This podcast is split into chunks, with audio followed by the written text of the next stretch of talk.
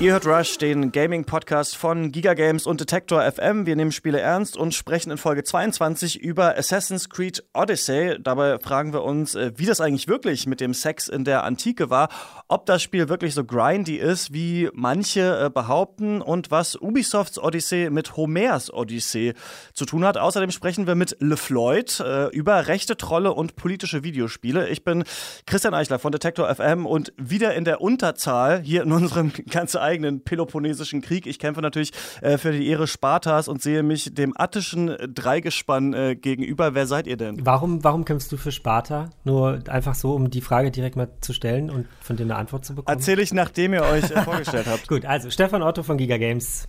Camila Zich von Giga Games. Und Alexander Gelster von Giga Games.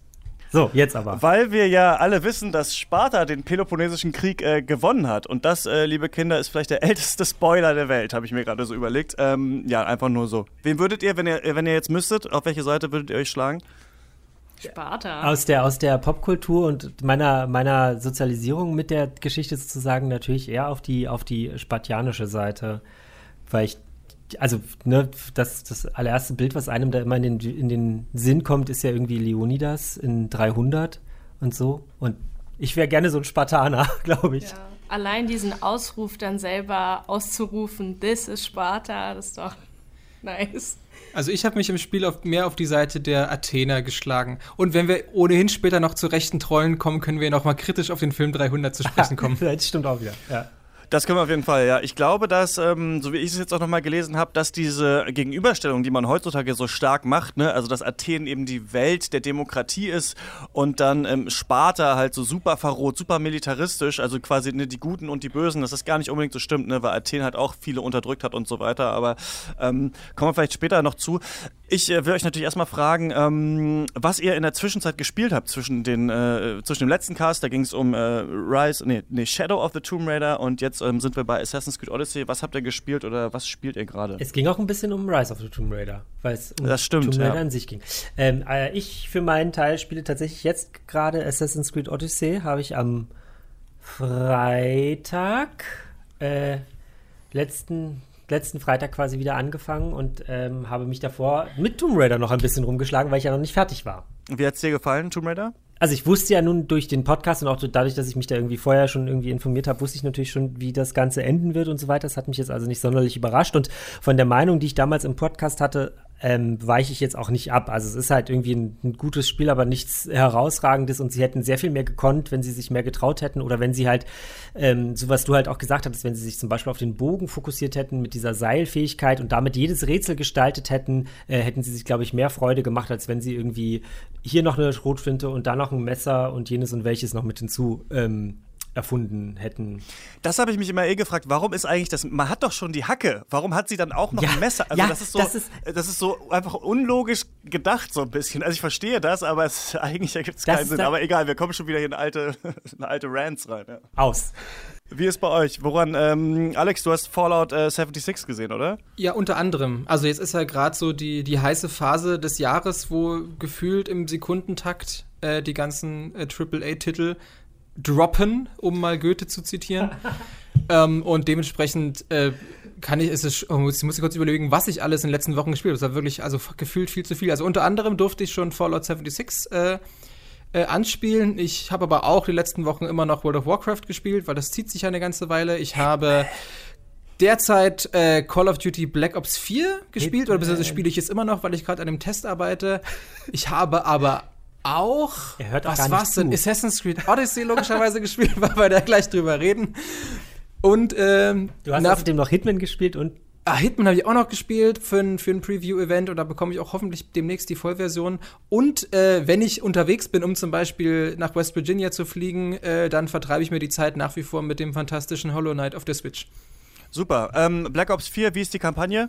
Kleiner Scherz. Ähm, wie, ist der, wie ist der, wie ist der Blackout-Modus? Macht es so viel Bock? Ich bin noch nicht, ähm, ich jetzt, erzähle ich gleich, war auf der Buchmesse, hatte noch gar keine Zeit da reinzuschauen. Wie gefällt's, wie gefällt's dir? Äh, ich nehme mal die, meine steile These aus meinem Test vorweg, obwohl ja wahrscheinlich der Test vor dem Podcast erscheinen wird. Und da werde ich argumentieren, dass äh, die, alte, die, die alte Konkurrenz aus Fortnite und PUBG wird sich erübrigen. Es wird dann eine, äh, ein Duell aus Fortnite und Blackout, weil Blackout eigentlich dafür sorgen wird, dass PUBG in der Bedeutungslosigkeit versinken wird. Das behaupte ich jetzt mal so. Das ist ganz schön steil. Ja. Bin ich mal gespannt, wie du das argumentierst. Können wir gespannt sein. Äh, Camila, wie ist bei dir? Was, äh, was spielst du? Äh, ja, tatsächlich werde ich jetzt hier ähm, Titel aufzählen, die schon genannt wurden. Also zum einen auch Hollow Knight auf der Switch ähm, habe ich noch vor dem Release ähm, von Assassin's Creed Odyssey gespielt und dann als Assassin's Creed raus war, hat es mich gepackt. Jetzt spiele ich halt nur noch Odyssey und zwischendurch noch Pokémon Go tatsächlich. Ich weiß gar nicht, ob das noch jemand. Ja, das spiele ich auch Ja, aber jeden das Tag. zählt, das zählt, das macht man ja so nebenbei, oder? Das ist Ja, wie Nachrichten schreiben. Auf dem Weg zur Bahn. Aber es hat so eine zweite Renaissance ähm, gehabt oder bekommen, ne? Also die Zahlen sind Ja. dafür wieder stark gestiegen. Das ist ja doch wieder populär. Ne? Und Ich hatte es- das nie, ich hatte es auch beim, beim ersten Hype nicht gespielt, aber ich, so wie ich es beobachte, ist es wieder ähm, am Start. Ne? Und es wird auch tatsächlich immer besser. Also es soll jetzt auch irgendwie im Herbst oder so zum Jahresende auch tatsächlich endlich das PvP kommen, also so von wegen, dass man halt gegen andere Trainer spielen kann und so weiter. Das ist schon ganz schön, also ich glaube, es wird sich schon noch mal ganz schön entwickeln und hinzu kommt ja auch noch, dass Ende des Jahres auch noch die Pokémon Let's Go Spiele für die Switch rauskommen und wenn du quasi vorher schon Pokémon Go gespielt hast, dann hast du nicht unbedingt Vorteile, aber du kannst halt alle Pokémon, die du quasi in Pokémon Go gefangen hast, irgendwie ja in das Spiel transferieren oder einen Teil der Pokémon zumindest. Ähm, und du kannst wiederum auch ein, ich lehne mich jetzt aus dem Fenster, aber du kannst ja ein Pokémon nicht nur in diesen Ball laden, sondern theoretisch auch zu Pokémon Go. Aber das weiß ich nicht mehr genau. Also auf jeden Fall gibt es da irgendwie eine Verbindung. Ähm, und deswegen glaube ich, dass das zurückkommen wird. Also noch mehr als Ja. es jetzt schon zurückgekommen ist. Ich glaube, der, Ja, der große Gamechanger dafür, beziehungsweise der Grund, warum es jetzt wieder so populär ist, zumindest bei mir persönlich, äh, war das so, dass einerseits eben diese Feldforschung eingeführt wurden, die ja sozusagen so eine Art Daily Quest-System sind, die dafür sorgen, dass man sich täglich wenigstens für ein paar Minuten mal einloggt und dann eben noch die Freundesliste, wo man täglich seine Geschenke hin und her schickt. Und das sind halt so die beiden Dinger, die ich jeden Tag zumindest mal zwei Minuten abarbeite. Und dann hat man sich halt doch wieder eingeloggt und Ja. dann kommt da kleckerweise schon was zusammen. Genau. So, Christian, was spielst du von dem, was wir noch nicht gesagt haben? Ähm, ich habe Spider-Man zu Ende gespielt, da, nachdem wir drüber gesprochen haben. Ähm, ich fand, dass das doch recht schwache Bösewichte hat. Also ein paar von denen, ne? Es tauchen ja mehrere auf und manche, finde ich, bleiben echt sehr blass so in diesem Spiel und auch Mr. Negative, äh, der ja so aufgebaut wird, ist am, verpufft am Ende auch so ein bisschen, aber der Hauptbösewicht, das fand ich schon ganz, ganz cool. Ich habe gemerkt, dass ich diese Zwischenparts, die man spielt mit, mit Mary Jane und noch einem anderen Charakter, sehr überflüssig fand dann am Ende und mir das ganze Spiel doch so ein bisschen zu glatt ist und hat nichts wirklich Neues macht, hatten wir schon drüber geredet, aber es ist natürlich ein toll, also ich finde Spider-Man wäre das perfekte Videothekenspiel, das man aus der Videothek ausleiht und äh, reinmacht und über ein Wochenende spielt. Das hat schon doch sehr viel Spaß gemacht und ich habe ähm, Mega Man 11 äh, gespielt, nicht durch, also ich bin so zur Hälfte durch, aber ich bin so mich hat das Spiel schon gebrochen, auf jeden Fall. Also, das ist nämlich mega, also super unfair einfach, das, finde ich, so wie die alten Mega Man-Spiele natürlich auch waren, aber wirklich so, dass mich das richtig doll frustriert hat. Also das, das ist, kennt man ja von Mega Man, dass man immer wieder, wenn man in einem Level stirbt äh, und man nur drei Leben hat, wieder an den Anfang dieses Levels muss und deswegen sich auch diese Boss-Patterns ja nicht richtig merken kann oder nicht lange üben kann, wenn man so zweimal stirbt und dann wieder anfangen muss. Das heißt, ich habe, also meine Mega Man 11 Erfahrung ist, ich habe ein Level, glaube ich, dreieinhalb Stunden oder so gespielt, bis ich den Boss geschafft habe und dann gemerkt, dass wenn man stirbt, man sich so Upgrades einfach dazu kaufen kann, wie halt äh, Energietanks, die das Leben einfach komplett wieder auffallen, dass mir jetzt aufgefallen, dass das Spiel viel zu leicht ist. Also nach von einem Spiel, das einfach unmenschlich schwer war, ist es jetzt zu so einem Spiel geworden, durch das man sich so legal durchcheaten kann. Und ähm, finde ich ein komisches Produkt. Also ich glaube, man hätte, ähm, ich hätte es besser gefunden, wenn die Steuerung nicht so hakelig wäre, wenn es ein bisschen besser zu spielen wäre und dafür es nicht diese Möglichkeit gäbe, sich so billig Mode-mäßig alle Upgrades so reinzukaufen. Jetzt kann man natürlich sagen, du musst es ja nicht machen, aber das ist immer schwer, finde ich, so sich das, das Spiel so Wisst ihr, was ich meine? Also jetzt einfach zu sagen, ich kaufe die jetzt nicht oder so. Deswegen, ich war da, davon war ich ein bisschen enttäuscht auf jeden Fall. Das tut mir leid. Ja, aber, aber naja, was soll's. Ähm, hat ja trotzdem seine Fans gefunden. Hässliche Hintergründe und schlechte Musik auch für so einen Capcom-Titel. Ähm, aber naja, ist egal. Ähm, aber eine, äh, das fällt mir gerade ein, Stefan, wir haben ja diese Folge am Anfang des Jahres gemacht, so unsere Prognosen fürs Jahr. Und da war eine von mir auch, oder war meine Hoffnung, nee, Hoffnungen waren das, äh, dass Mega Man 11 nicht mittelmäßig wird. Und ich finde, es ist doch ein bisschen mittelmäßig leider geworden. Also da kann ich schon mal einen Also Haken dran setzen. Deinen Ausführungen lauschend würde ich eher sagen, es ist auch ein bisschen untermittelmäßig geworden, oder? Ja, ich, ich finde Mittelmaß ist es eigentlich. Also es ist ein bisschen frustrierend, aber man kann das schon spielen und für Mega Man-Fans ist es okay. Aber äh, naja. Was ich auch noch gemacht habe, Leute, ist, ähm, wir waren mit Detektor FM auf der Frankfurter Buchmesse unterwegs, haben da ähm, so einen eigenen Stand mit einer Bühne und reden eben mit ganz vielen Autoren über ihre Bücher, auch manchmal über politische Themen. Und ein, ein Autor war auch da, nämlich LeFloid, der ultra berühmte YouTuber. Ich habe nochmal geguckt, 17, äh, 17 meisten Abos hat er irgendwie auf YouTube. Ich glaube, er war mal, war mal noch größer, aber ne, ich glaube, jeder kennt ihn. Und ähm, ich habe ihn da getroffen und ein bisschen über Videospiele äh, gesprochen. Wusstet ihr, dass der äh, Bücher schreibt? Äh, ja, also ich wusste es vorher schon, aber ich habe keins von ihm gelesen. Ich glaube aber, dass war das nicht so ein bisschen so auch äh, persönlich, also wie nennt man das, memoirenmäßig? Das allererste, was er da hatte, oder irgendeine so Geschichte, aber das weiß ich jetzt nicht mehr so genau. Ja, das erste erklärt, glaube ich, so ein bisschen, wie die, wie das System, so der Bundes, das politische System der Bundesrepublik funktioniert eigentlich. Ist, glaube ich, so ein Buch mit so einem ah, Bildungsauftrag okay, eher. Ja. Und das zweite ist jetzt so ein eigentlich ist es ein Interview mit ihm, das so ein bisschen als Buch transkribiert wurde von Tommy Krabweis, diesem Erfinder von, von Bernd das Brot. Und ähm, ja, ich habe da auf jeden Fall mit ihm äh, gesprochen, auch über die Frage, ähm, wie politisch Videospiele sind. Und äh, das können wir uns jetzt mal anhören. Und ich äh, bin jetzt hier mit LeFloid. Hi. Woo, Hallöchen. Du hast ein Buch geschrieben, das ist nicht dein erstes Buch, aber äh, ein weiteres. Ähm, Willkommen im Real Life. Du meinst, es ist wie so eine Art Generationenmanifest geworden. Wie siehst du denn so deine Generation? Ich habe ehrlich gesagt den Überblick verloren, welche wir waren. Ich glaube, wir waren nicht mehr Generation X oder waren wir Generation X oder waren wir schon Generation Y? Ich glaube, wir sind Y und die Snapchatter sind, die, sind dann die sind nächste. Die, okay, das sind die X oder die Snapchat. Ich weiß es auch nicht genau. Aber es stimmt schon. Also diese, dieses, dieses Generation Y-Ding ist ja wirklich, du hast ständig halt Fragen. So, was willst du machen? Wo soll es eigentlich hingehen? Und warum zur Hölle sind wir eigentlich die, die jetzt, ich speziell mit 30, schon fast zu alt sind, um eben in dieser völlig neuen Jobsparte, was Digitalisierung angeht, angekommen zu sein, weil wir halt das alles irgendwie so mitgenommen haben, mit reingeschlittert sind, wahnsinnig viele Veränderungen durchleben, weil du hast ältere Generation, die halt sagt, ja komm, das ist mir jetzt alles zu so kompliziert, da kümmere ich mich jetzt auch nicht mehr drum. Die ganz junge Generation, die völlig in diesem digitalen Dschungel wandert, wirklich, wo, wo das Internet einfach ein, ein völlig eigener Lebensraum als solches geworden ist. Äh, und dann wir, die noch äh, wahrscheinlich ungefähr 1700 Stunden an AOL-CDs auf dem Dachboden haben. Kenne ich auch noch, ja. Kenne ich auch noch. Kumpels von mir damals auch noch irgendwie so, so als Mobile so zusammengehangen oder ja, sowas, fanden ja, sie cool und sowas. Ja. Oder umgedreht und an die Wand getackert und sowas. Ja, ist egal. Aber trotzdem, äh, man hat sich schon so viele Fragen gestellt einfach. Und ich glaube, die Fragen stellen sich viele Leute, die so irgendwie jetzt gerade mit dem Abi zum Beispiel fertig werden oder gerade so in der Phase sind, dass die Schule zu Ende geht, so die ersten Berufserfahrungen gesammelt werden. Und da habe ich gedacht, okay, gut, vielleicht kann man ja solche Gedanken einfach mal teilen. So. Was hast du da so für Antworten gefunden auf diese Fragen? Also wenn jetzt viele tatsächlich irgendwie so dich angucken und sagen, okay, du bist super erfolgreich auf YouTube, so was erzählst du denen irgendwie? Ja, naja, gut, was erzähle ich denen? Bei mir ist ja der Vorteil, was YouTube angeht tatsächlich, ist, das klingt jetzt so, das klingt jetzt so banal, aber organisches Wachstum sagt man ja immer so schön. Das ist der Vorteil, ich wurde nicht damit konfrontiert, irgendwie, als ich Anfang 20 war, dass ich von heute auf morgen irgendwie Millionen Klicks hatte und plötzlich berühmt war und dann total total irgendwie den Kollaps gekriegt habe, sondern ähm, ich habe das ja gemacht jahrelang, bevor es überhaupt Monetarisierungsoptionen online gab. Du konntest ja am Anfang mit YouTube kein Geld verdienen. Das war ja eine utopische Vorstellung. Das kam bei mir auch erst nach vier oder fünf Jahren, dass das überhaupt eine Rolle spielte, dass es überhaupt relevant wurde, dass es überhaupt möglich war. Ähm, und deswegen würde ich sagen, ich glaube, das Wichtigste für jeden, der, mal, der sich mal so rantasten will, auch an das Thema YouTube oder an das Thema Influencer. Ja, der, der sollte das Für alle Podcast-Hörer, da waren gerade Anf Anführungszeichen in der Luft. Genau.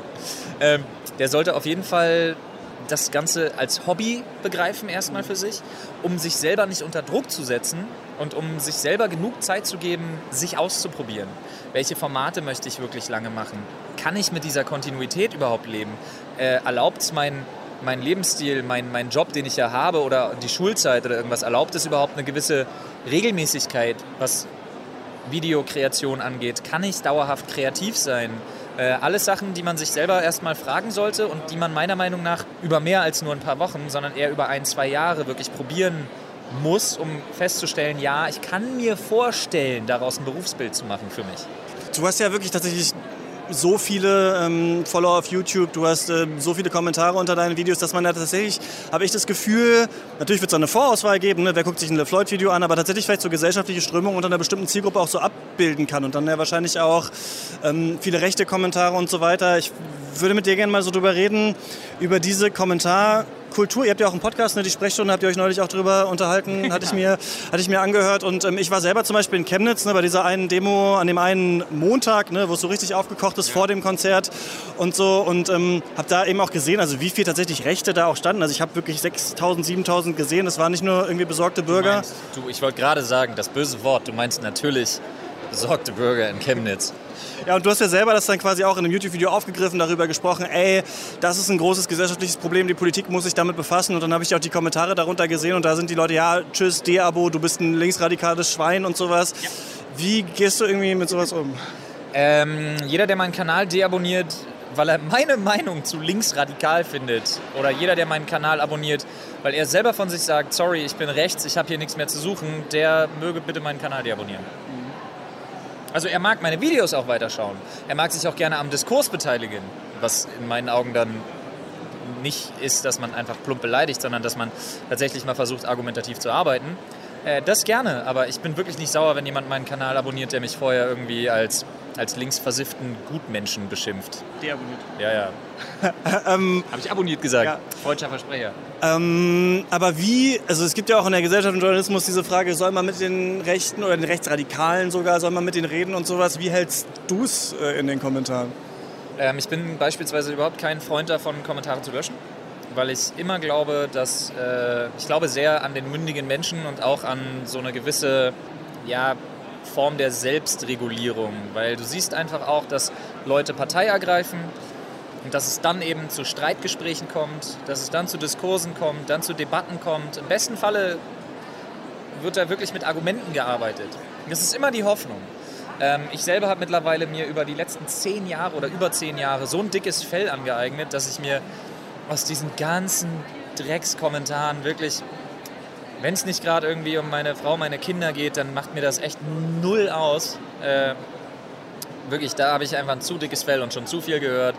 Und ich muss auch ganz ehrlich sagen, in nun über zehn Jahren YouTube und so viele Jahre als Person in der Öffentlichkeit, mir hat noch nie irgendjemand irgendwo auf der Welt so eine Scheiße, was sie gerne kommentieren, ins Gesicht gesagt. Mhm. Das passiert einfach nicht. Weil diesen Schutzschild der Anonymität, den verlassen die meisten Leute einfach nicht. Hast du das Gefühl, wenn du nicht so politisch wärst, dass du erfolgreicher sein könntest, also noch erfolgreicher mit dem, was du machst? Definitiv ja.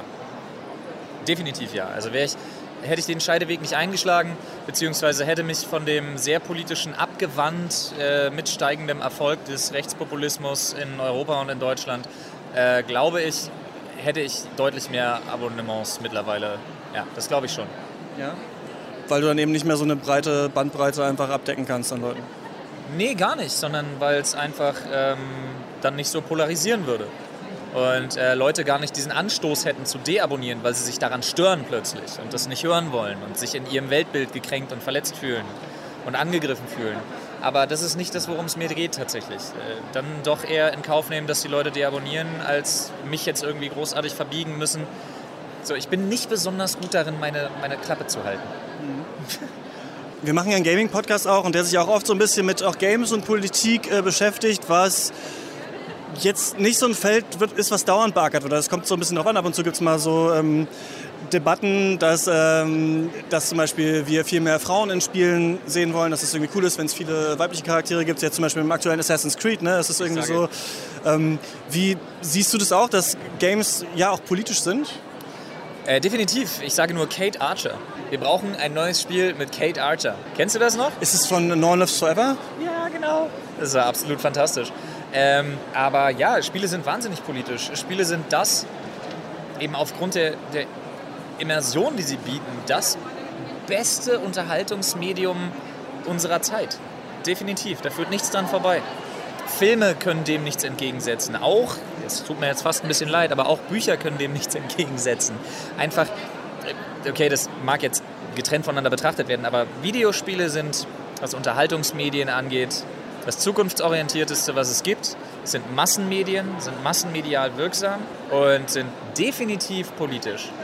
Also gerade im Indie-Game-Bereich haben wir viele Sachen, wo ich mir wirklich denke, ja, die vermitteln eine Message, und deswegen glaube ich, das passiert. Und wie gesagt, wir haben ja äh, das kurz schon mal angeschnitten gehabt, vorhin, als die Kamera und das Mikrofon noch nicht liefen.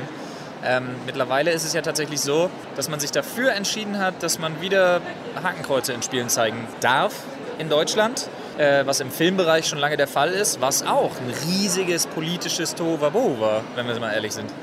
Ähm, was mich dafür, dazu interessieren würde, ähm, ist äh, Telltale Games hat ja gerade äh, zugemacht, irgendwie 250 Leute äh, entlassen und da kommt ja immer wieder dieses so Crunch-Work auf. Die Leute arbeiten sich ähm, quasi tot für ihre äh, Game Studios und werden nicht bezahlt, oft für die Überstunden, haben jetzt keine Abfindung bekommen. Mich würde interessieren, wie du darauf blickst, weil du ja selber, wie ich jetzt durchgehört habe, irgendwie 70 Stunden die Woche arbeitest. Also glaubst du, wir müssen nicht nur vielleicht unseren Game-Creatern, aber auch unseren Content-Creatern so ein bisschen auch mal schauen, dass die sich nicht kaputt machen irgendwie?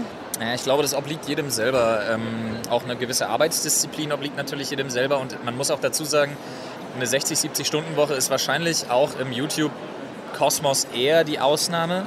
Es liegt aber halt bei uns wirklich einfach an der Masse an Videos, die wir produzieren, dass wir eben nicht nur Content aus Footage, das wir aufnehmen und abgreifen ähm, oder auf das wir reagieren, produzieren, sondern dass wir viele redaktionelle Inhalte haben, viele Inhalte, die äh, Recherche und dann dementsprechend aufwendige Postproduktion eben auch verlangen. Ähm, und äh, dadurch, dass wir eben A, selbstständig sind, ich selber noch ähm, Teilhaber einer Agentur äh, bin, die wir gegründet haben, die natürlich auch Arbeit mit sich bringt, jetzt äh, eine Produktionsfirma in Gründung haben. So ist sicherlich nicht jeder aufgestellt, um Gottes Willen. Aber das ist eine individuelle Entscheidung. Das muss jeder für sich sehen, wie weit er das kann, wie weit er da auch gehen kann und will. Und ja, also ne, entweder, entweder oder, Ex oder Hop. Du bist ja selbstständig, sind ja die Leute bei Telltale, äh, die da waren nicht, genau. Ähm, Denkst du, Videospiele werden wirklich gesellschaftlich immer relevanter oder werden sie immer noch auch unterschätzt? Weil immer noch habe ich das Gefühl, also ich habe große Freundeskreisgruppen auch, wenn ich denen erzähle, ich mache was mit Games, dann wissen, dann sagen die, ja, okay, ich habe habe irgendwann mal Tetris gespielt und kenne die Sims. Videospiele werden definitiv gesellschaftlich immer relevanter. Das sieht man einfach daran, dass der durchschnittliche Spieler in Deutschland über 30, Mitte 30 ist. Ne? Das ist kein Phänomen irgendwie der, der 12-Jährigen, 14-Jährigen oder so, das ist Quatsch. Aber ähm, jeder, der sagt, oh, ich habe mit Games nichts am Hut, ich habe irgendwann mal Tetris gespielt, der lässt völlig außer Acht, dass auch der derjenige, weiß ich nicht, ein Angry Birds, ein Candy Crush, ein äh, Snake, ein, was weiß ich, Pokémon Go oder sonst was auf dem Handy hat, was viele Leute gar nicht damit in Verbindung bringen. Aber die Gaming-Industrie ist wahnsinnig breit aufgestellt, wird immer relevanter, immer wichtiger, greift in immer mehr Lebensbereiche ein. Und ähm, zu sagen, man hat mit Gaming nichts am Hut, ist totaler Quatsch. Und das wird auch immer mehr werden und es wird auch immer, das sieht man jetzt schon, gesellschaftlich akzeptabler. Das sagt LeFloid hier im Gaming-Podcast Rush. Vielen Dank, dass du dir die Zeit genommen hast. Ich danke euch. Vielen Dank. Soweit also ähm, LeFloid auf der Frankfurter Buchmesse. Was ich angenehm fand, ist, dass ich so offen über politische Themen mit ihm sprechen konnte. Ich hatte es natürlich ein bisschen erwartet, weil er sich ja selber auf seinem Kanal ähm, ja auch politisch äußert, eine politische Einordnung macht und sowas. Aber das fand ich trotzdem ganz cool. Ähm, jetzt zu, zu politischen Games. Man muss auch wissen, wir hatten jetzt auch nicht ewig Zeit für das Interview. Ich hätte natürlich noch viel mehr Fragen stellen können. Bei der Telltale-Frage hat er dann natürlich viel sich selber so in Schutz genommen und so. Und dann haben wir gar nicht so viel über Crunchwork am Ende geredet. Aber immerhin fand ich interessant, dass er das auch äh, schon sagt, Spiele können politisch sein und Spiele sind wichtig auf jeden Fall, ja. Ja, äh, spannend fand ich daran, dass er ja auch meinte, dass äh, Spiele sozusagen das Massenmedium der Zukunft oder eben teilweise auch der Gegenwart sind und woran ich dann denken muss, ist, dass ja dann dadurch auch aus, äh, automatisch die Verantwortung eben dieses Mediums steigt. Wenn, wenn man weiß, dass, dass so viele das, das konsumieren, dann muss man sich Gedanken machen, okay, was sage ich eigentlich mit dem, was ich da produziere, aus? Ähm, und das merkt man eben, dass ich habe das Gefühl, dass viele, also gerade je größer das Studio ist, desto mehr wird ein bisschen so äh, dieses Schild davor geschoben, auf dem steht, ja, äh, wir wollen ja nur unterhalten, wir wollen ja gar nicht politisch sein, aber teilweise sind eben die Inhalte, die in den Spielen behandelt werden, sind eben hochpolitisch und auch einfach das, vielleicht auch erst auf einer abstrahierte Ebene, das, was man in dem Spiel tut, auch wenn es das Spiel nicht als politisch äh, rahmt. Wir hatten das Thema ja bei Far Cry 5, dass äh, das, das behauptet wurde, das ist ja alles nur Unterhaltung, aber eigentlich das, was man dem Spiel macht, ist eigentlich dann doch relativ fragwürdig. Und das, diese Verantwortung steigt natürlich, je höher ähm, eben oder je größer das Publikum ist. Und da könnte ich jetzt auch noch die Klammer schließen zu dem Spartaner und 300 Verweis, den ich am Anfang, die Klammer, die ich am Anfang geöffnet hatte. Äh, denn da hatte ich neulich einen interessanten Artikel gelesen, dass das ein Film ist, der ausgerechnet von eben äh, den Alt-Right äh, Anhängern doch äh, sehr, mhm. sehr verehrt wird, weil er ja genau dieses, dieses Weltbild propagiert von den, von den, ja, den sehr, sehr maskulinen und homogenen Spartanern, wo Konflikt eine Tugend ist und demgegenüber eben die Perser, die geschmückt und, und homosexuell sind und auch Behinderte aufnehmen und die deren Weltbild äh, oder deren Way of Life sozusagen angreifen, aber diese, diese gestandenen Männer sich da aufopferungsvoll für, für ihren Glauben opfern und so weiter. Und ohne Frage ist das ein fantastischer und visuell beeindruckender Haltungsfilm, den ich auch, auch sehr genieße. Aber andererseits muss man sich dann trotzdem, gerade wenn der Film eben so ein breites Publikum äh, erreicht, muss man ja auch mal einen Schritt zurückgehen können und sagen, okay, was jetzt rein politisch, was hat denn der Film eigentlich für eine Aussage und können wir das so unkommentiert stehen lassen? Und das ist äh, in eine Debatte, äh, denen sich unweigerlich in Zukunft auch die Spiele stellen müssen. Ist ja im Grunde auch genau dasselbe, was jetzt, um noch einen anderen Film mit aufzubringen, hey, wir sollten doch einen Filmpodcast machen. Ähm, bei Black Panther ja mhm. sozusagen am Anfang eigentlich genau das, oder nicht am Anfang, sondern eigentlich ja der Konflikt, der sich da sozusagen durch diesen ganzen Film zwischen diesen zwei Brüdern quasi zieht, Achtung, ja. Spoiler, ähm, weil eben der wie heißt der, der Black Panther? Naja, also auf T'Challa. Genau, genau. Und dessen äh, Halbbruder oder was es da ist, der will ja genau den entgegengesetzten Weg gehen, nämlich Abschottung und ähm, äh, quasi Black Power als einzige sozusagen und mhm. wir unterdrücken die ganze restliche Welt und der, der T'Challa, der will ja halt, nein, wir öffnen uns, uns aber der Welt und wir lassen alle an unserem Wissen teilhaben, weil wir dieses Wissen uns angeeignet haben und jetzt damit die Welt zu einem besseren Ort machen können. Das ist eigentlich genau der gleiche so ich glaube, du hast es jetzt nochmal, aber ohne jetzt in eine Black Panther-Diskussion zu kommen, auch nicht ganz korrekt, weil ich wurde auch in den YouTube-Kommentaren dafür kritisiert, dass ich das letztes Mal auch falsch gesagt habe. Ähm, ich glaube, T'Challa will erst abschotten, äh, sich später öffnen und ähm, Killmonger will die Waffen, also will schon die Öffnung, beziehungsweise die Öffnung der Waffen, ne? also auf die Welt äh, das rauszugeben. Aber auf jeden Fall ähm, ist, glaube ich, Black Panther ein gutes Beispiel dafür, dass eben doch auch Blockbuster versuchen können, politische Themen aufzugreifen. Und ich glaube, dass es steht der Game-Industrie noch bevor und es muss, glaube ich, stärker werden, weil ich meine, du hast auch so Pop-Feministinnen wie Beyoncé zum Beispiel,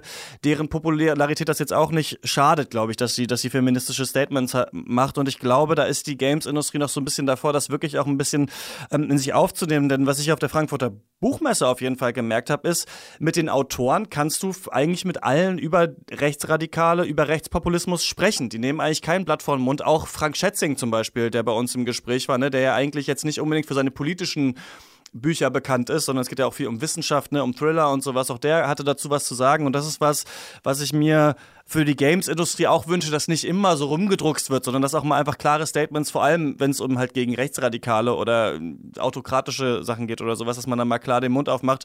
Bethesda, klar, macht's ein bisschen, ne, bei, bei ähm, Wolfenstein, dass sie so Fuck Nazis schreiben und das ist schon dann Aufschrei, aber ich glaube auch. Ich glaube, da geht noch ein bisschen mehr mit politischem Diskurs in der Gaming-Welt. Hat, hat halt auch was mit dem Selbstverständnis zu tun, ne? Also wie viel davon sozusagen jemand an den Tag legt als Autor, der sich dann quasi auch als, ich nenne mal künstlerische Elite sozusagen begreift, oder eben der Entwickler, der sagt, er entwickelt halt nur ein kleines Spiel. So, also auch dieses Selbstverständnis von, wie, wie gehe ich eigentlich an das Produkt, das ich da produziere, am Ende heran. Und was darf ich sagen, ne? Ja. wenn ich da irgendwie Entwickler 300 bin von, äh, weiß ich nicht, Ubisoft, der keine Ahnung was gemacht hat, irgendwie gescriptet hat, wie die Wölfe da rumlaufen, dann darf ich ja wahrscheinlich eh kein Interview geben und eh nichts verraten und keine Ahnung, mal gucken, ob sich das, ob sich das in Zukunft ein bisschen ändert. Aber lass uns doch mal zu einem äh, mega Multimillionen-Dollar AAA-Spiel kommen und zwar ähm, zu Assassin's Creed Odyssey.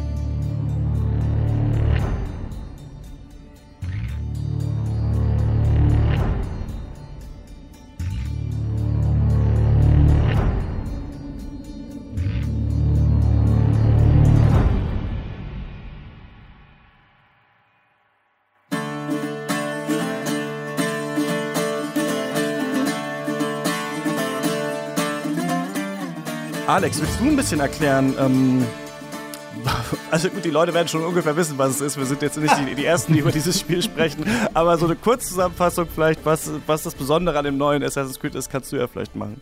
Ähm, ich würde sagen, es gibt zwei Besonderheiten. Die eine ist, dass es ursprünglich als echtes Rollenspiel angekündigt wurde. Das ist eine Aussage, die ich im, in meinem Test kritisch unter die Lupe genommen habe und äh, für ein wenig Augenwischerei äh, halte. Es sind, sind natürlich äh, Rollenspielelemente drin, wie dass man jetzt ein bisschen in den Dialogen Auswahlmöglichkeiten hat und dass man ein Levelsystem hat und seine Items äh, konfigurieren kann und so weiter, was aber jetzt für mich persönlich kein echtes Rollenspiel ausmacht.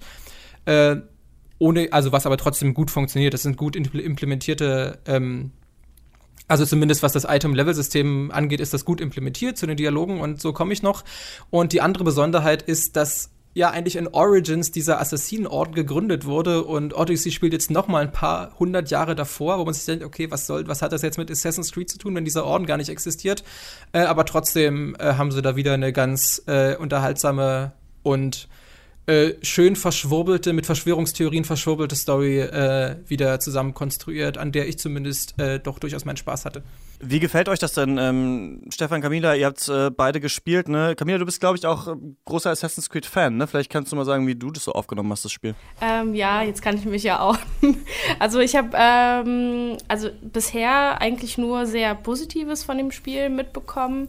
Ähm, ja, was, was mir am meisten eigentlich aufgefallen ist, im Gegensatz zu den anderen Teilen, ist, dass der Humor wirklich ganz anders ist als bei den anderen Teilen. Ich glaube, du hast es am Anfang äh, auch schon so ein bisschen angedeutet. Äh, also es ist nicht nur auf den Protagonisten bezogen, was ich, also was ja so auf den ersten Blick direkt irgendwie ähm, einem auffällt sondern es sind halt auch die, die Leute in der Welt, aber auch ähm, die Entscheidungen, die du triffst. Ne? Also du du leitest ja das Spiel in irgendeine Richtung und dann entstehen halt eben ganz lustige Situationen. Also ich weiß nicht, ob ich da jetzt irgendwie kon konkretes Beispiel nennen soll. Ich weiß ja nicht, inwiefern wir hier spoilern dürfen.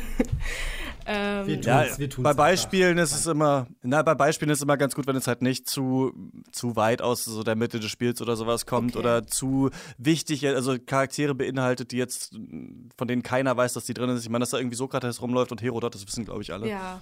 Also ja, jetzt, wo du es äh, zum Beispiel ähm, ansprichst mit den historischen Figuren, die da rumlaufen, also es, es fand ich halt so, ist wirklich nur ein ganz kleines Detail, aber es fand ich total sympathisch, dass halt wirklich ähm, jede historische Figur so ihre eigenen Lust lustigen Eigenschaften hat. Also im Prinzip äh, Perikles beispielsweise, ähm, der, der veranstaltet halt regelmäßig irgendwie so große, prunkvolle Partys, aber er selbst nimmt daran gar nicht teil, sondern versteckt sich dann lieber in seinem Zimmer. Also ähm, das fand ich halt ganz witzig. Oder ähm, Hy Hippokrates, der ähm, total eitel ist und du ihn auf gar keinen Fall auf seine Halbglatze ansprechen darfst, weil er sonst total äh, zickig reagiert. Also das ist halt zum Beispiel ganz, ganz lustig. Und eben, was äh, auch die Reihe, glaube ich, seit, seit, seit Jahren ausmacht, eben so Easter Eggs. Ähm, ich sag nur, der übergroße, die übergroße Zeus-Statue, wo du die dann halt einfach ähm, erklimmen kannst und dann vor einem äh, großen Glied dann hängst. Äh, ja, das ist halt eigentlich auch ganz witzig, weil der Protagonist dann auch gleich direkt drauf eingeht und sagt, okay, ich sollte vielleicht da jetzt nicht so nah raufklettern. Ähm, ja, das bringt halt wahrscheinlich viele Spieler so zum Schmunzeln, aber eben auch die Nebenquests sind auch sehr, sehr lustig gemacht. Wir müssen, glaube ich, über Crossplay nochmal reden, denn du hast jetzt mehrfach der Protagonist gesagt, deswegen ich denke, dass du Alexios gespielt hast und wir alle drei Cassandra spielen. Ja, das sieht wohl genau. so aus. Das Lustige ist, ich hatte am Anfang hatte ich auch überlegt, ob ich Alexios spiele und dann war ich so in der Auswahl und dann ist natürlich mein altes Muster wieder durchgekommen, weil ich ja irgendwann auch mal gesagt habe, immer wenn ich die Wahl habe, eine Frau zu spielen, dann spiele ich eine Frau und das ist dann tatsächlich bei mir auch wieder so geworden, dass ich am Ende äh, mich für Cassandra entschieden habe sozusagen. Und ich finde es eigentlich ganz cool, weil die, der Charakter ist ja ich, wie gesagt, bin noch nicht so weit im Spiel, aber das, was ich von dem Spiel weiß, ist, dass ähm, im Grunde das eigentlich nur ausgetauscht ist. Also es ist nicht so, dass die Charaktere unterschiedlich geschrieben sind, sondern eigentlich sind die, also Alexas antwortet das, was Cassandra antworten würde und umgekehrt. Und das finde ich insofern ein bisschen witzig, weil Cassandra dadurch so ein bisschen, mh, mm, so ein bisschen, wie nennt man das? Burschikos? Nee, nicht burschikos, sondern halt so ein bisschen, naja, nicht auf den Mund gefallen, so ein bisschen schnodderig äh, rüberkommt. Mhm. Und das, das mag ich ja schon sehr gerne. Ich finde es schön, dass hier sich in unserer Runde irgendwie der Begriff Crossplay für, für quasi das, das Gender-Bending quasi bereits etabliert hat, obwohl das ja, glaube ich, ja. eigentlich nicht offiziell ist. Was mich besonders freut, weil ich zumindest mir einbilde, den Begriff in, der, in dem Kontext mal für eine Kolumne einfach mal ergriffen zu haben. Und in ja. den Kommentaren stand alle, du weißt überhaupt nicht, was Crossplay ist, das ist was ganz anderes. Damit ist nicht gemeint, dass du ein anderes Geschlecht spielst. Aber wir haben es jetzt offenbar übernommen und insofern ist es wohl legitim. Ja, weil jetzt ja. braucht man, man braucht ja, nachdem jetzt auch PlayStation sozusagen mit Fortnite gesagt hat, hey, ja, ist okay, macht's halt einfach, braucht man jetzt auch nicht mehr über Crossplay quasi zwischen Konsolen reden, weil es wird jetzt sowieso dazu kommen, genau. dass es eh irgendwann so ist, dass alle Spiele quasi auf allen Plattformen von allen gleichzeitig miteinander gespielt werden können. Und dann muss man den Begriff ja neu aufladen. Genau, genau. Ja, er hat da jetzt an, Bedeutungs an Bedeutung verloren. Ja, genau. Finde ich auch ganz cool. Genau. Ich habe mich sehr gefreut darüber, dass man Cassandra spielen kann. Ich hatte auch äh, Bock darauf, dann eine Heldin durch dieses Abenteuer ähm, so zu schicken. Und ich finde auch, also ich finde, sie ist gut geschrieben. Ich, ich spiele auf Deutsch. Ich hatte das schon mal, als ich dann als Origins nachgeholt hatte, gesagt, dass mich das nervt, wenn die ähm, in der englischen Synchro alle noch so mit Akzenten reden. Irgendwie mich reißt das raus. Ich verstehe, warum man es macht, aber ich finde es irgendwie seltsam. Ich finde, wenn man es auf Deutsch spielt, hat das so einen richtig geilen auch Sandalenfilm-Vibe, dieses ganze Spiel. Also es macht so richtig, es macht, also ich habe noch nie mich auch so an so einer deutschen Synchro irgendwie so erfreut. Ich hatte auch äh, Cassandras Synchronsprecherin angefragt für ein Interview, aber die hat irgendwie jetzt gerade, glaube ich, keine Zeit gehabt.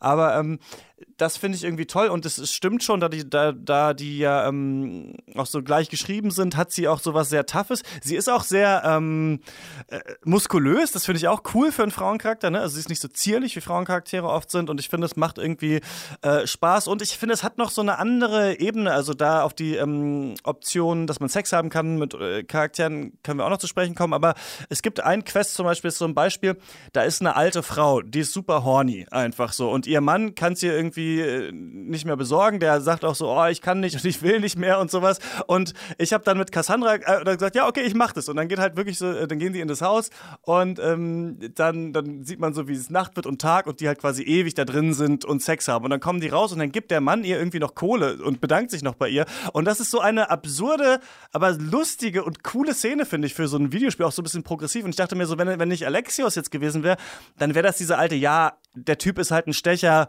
und so und macht jetzt halt mit jedem rum so, was auch vielleicht okay ist, aber ich fand es mit Cassandra eigentlich witziger und deswegen finde ich, dass mit so der weiblichen Spielfigur einfach so witzigere Szenen manchmal so entstehen oder Sachen, an denen ich auf jeden Fall so viel Spaß hatte. Man könnte halt auch äh, Ubisoft jetzt vorwerfen, dass es nicht richtig durchdacht ist, ne? An dieser Stelle.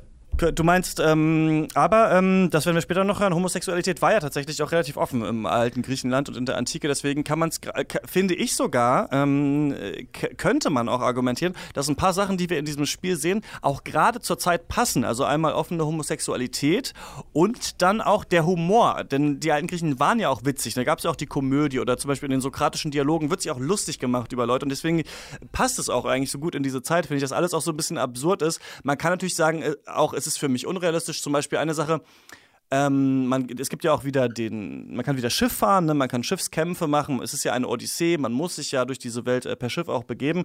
Und wie man zu diesem Schiff kommt, ist ja so total einfach. Also man trifft diesen Typ Barnabas, der ist gefangen, befreit und der sagt, ey, ich habe eine Crew, ich habe ein Schiff, los geht's. So, das ist ja so ein bisschen eigentlich unlogisch. Andererseits ist es in Homers Odyssee dauernd so. Irgendwer kommt an, sagt, ja, wir wollen da und dahin. Ja, komm, los, hier ist mein Schiff.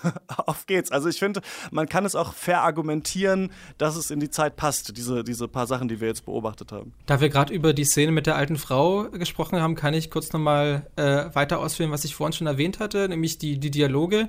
Denn tatsächlich ist die Szene mit der Frau, mit der alten Frau eigentlich nochmal so das ein Positivbeispiel für die Romanzen, die möglich sind. Also ich sage bewusst, bewusst Romanzen in Beziehungen sind es nicht, denn ich bin schon der Meinung, dass eben dieses Dialog und auch Romanzensystem doch sehr, sehr oberflächlich ist. Das ist eigentlich dieses ganz klassische, wie man das schon im Metroid hatte. Je besser man das Spiel durchgespielt hat, je höher die Wertung war, desto mehr hat sich die Frau am Schluss ausgezogen. Und hier ist es genauso, wenn du die, die Quests halt ordentlich abarbeitest und immer in den Dialogen schön die Herzoption auswählst, dann gibt's am Schluss noch mal einen Kuss, dann wird der Bildschirm schwarz und dann hast du das Achievement freigeschaltet, was auch immer. Aber es, es ist eigentlich insofern total oberflächlich äh, implementiert, dass du zum Beispiel, nachdem du mit so einer Person dann irgendwie eine Nacht verbracht hast, dann dann, dann steht die halt rum. Du kannst dir vielleicht noch ansprechen, um den Standardsatz zu hören, aber es gibt eben, es gibt keine Beziehung, es hat keine Konsequenzen. Es wird einfach so als eben wie so ein Achievement Unlocked Gimmick wird das eingeführt und das hat mich dann schon, schon ziemlich enttäuscht, dass das nicht ein bisschen durchdachter war. Und in den Dialogen auch habe ich eben die, äh, das Gefühl, dass man zwar so ein bisschen äh, was bestimmen kann, dass man vielleicht an manchen äh, Quests mal die Auswahl hat, okay, äh, lasse ich die jetzt am Leben oder bekämpfe ich die?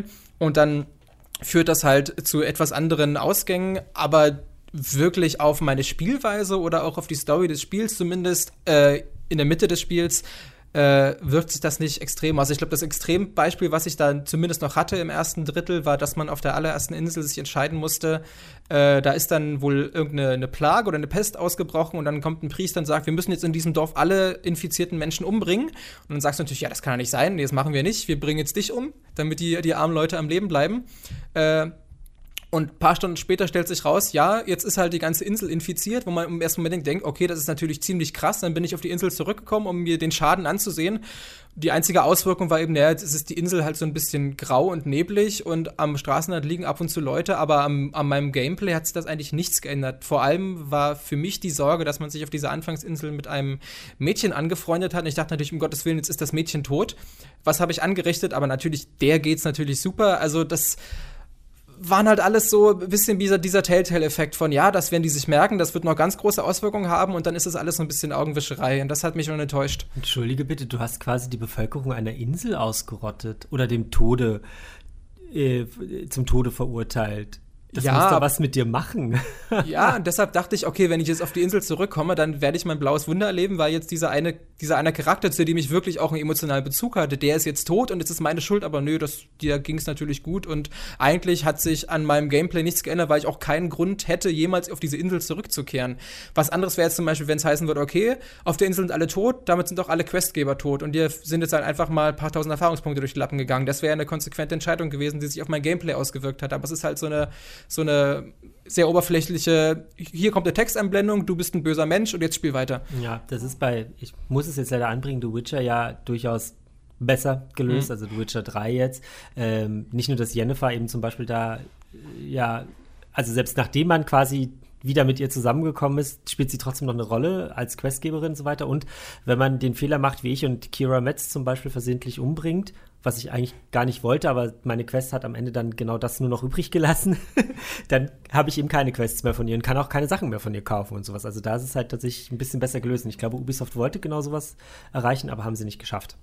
Auf jeden Fall ähm, ist es natürlich der große Entwicklerkniff, soll es ja sein, dass du denkst, dass es deine Entscheidung war, die das gemacht hat. Ne? Denn normalerweise spielt man ja nicht alles zweimal und deswegen ist ja schon was gewonnen, wenn du immerhin glaubst, es hat was mit dir zu tun. Denn ich weiß noch, dass ich bei Assassin's Creed Origins fast alle Dialoge weggeklickt habe, weil mir das wirklich eigentlich egal war, was die Leute sagen, weil ich natürlich äh, schnell durchgesehen habe, ja, ich muss eh in die Höhle und irgendwen umbringen. Ich weiß schon, was, was hier los ist, aber das ist bei Odyssey jetzt nicht mehr so. Also immerhin haben sie geschafft, dass ich mir die Dialoge anhöre und dass ich auch ähm, zuhöre und dass mich auch interessiert, wer die Menschen sind und und dann gehe ich trotzdem in die Höhle und töte die drei Wölfe.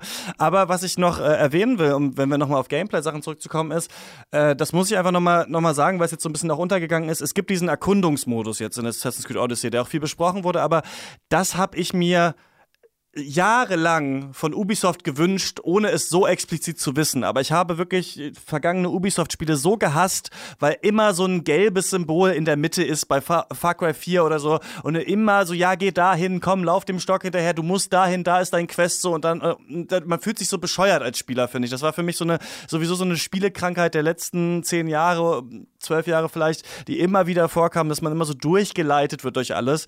Und ähm, das ist endlich vorbei. Also man kann jetzt äh, die Questgeber fragen, wo soll ich hingehen? Dann kriegt man grobe Anweisungen und dann muss man selber eben mal zum Westen der Insel gehen. Und ich fand es wirklich toll und wir haben ja jetzt auch gehört, dass es in Red Dead Redemption 2 kommen soll. Ne? Also dass wenn du, glaube ich, die Minimap ausstellst, dann sagen dir die Menschen auch, wo du hingehen sollst. Und ich finde, das macht viel mehr Spaß, dann über so eine Insel zu laufen, als wenn man äh, mit der Automap da immer nur dieser, dieser gestrichelten Linie folgt. Also ich, das muss ich wirklich äh, lobend erwähnen. Ich glaube, bei Red Dead hatte sich ja inzwischen herausgestellt, dass das doch nicht so ein wirklichen Feature ist, dass die mehr erzählen, wenn die Karte aus ist. Äh, aber das werden wir dann zum, zum Release äh, selber feststellen können. Äh, aber tatsächlich, was du, was du meintest, das habe ich auch sehr begrüßt. Das ist eben genau dieses, dieses sogenannte Handholding eben deaktiviert und man auch viel mehr eben einen Grund hat, sich auch die ganzen Dialoge eben anzuhören, da man durch die eben wertvolle Informationen bekommt und ganz davon abgesehen, dass auch jetzt viel sinnvoller ist, sich die Dialoge anzuhören, weil sie eben auch einfach sehr, sehr witzig geschrieben sind. Äh, ich hatte auch, als ich den dann für den Test gespielt hatte, auch ursprünglich äh, einige Stunden in diesem Erkundungsmodus gespielt, weil mir das halt wirklich großen Spaß gemacht hat. Und ich glaube, das Ding ist, wenn ich es in Anführungsstrichen privat gespielt hätte, hätte ich wahrscheinlich das ganze Spiel so durchgezogen.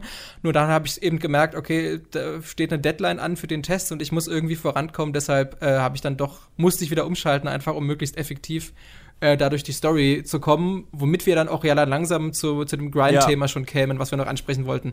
Ganz genau. Also das ist die Frage, die so im Raum steht, die finde ich doch durchaus auch heftig debattiert wird online, wenn ich das so sehe. Also auf Metacritic zum Beispiel hat Assassin's Creed Origins äh, Odyssey einen ganz schlechten Score, also 6,3 oder so oder 5,9 oder sowas. Also die Leute regen sich da auch wirklich äh, auf. Wenn ich das mal kurz zusammenfassen darf, ist es so, dass ähm, es in Assassin's Creed äh, Odyssey nicht so ist, dass man einfach nur die Hauptquests hintereinander machen kann und dann kommt man schon irgendwie durch das Spiel. Ein Spiel, in dem das so ist, ist zum Beispiel Spider-Man. Und so habe ich Spider-Man auch gespielt. Ich habe die Hauptquests gemacht, ich habe da keine Rucksäcke eingesammelt und kein sonst was irgendwie gemacht, sondern ich habe die Hauptquest gemacht und habe es fertig gespielt.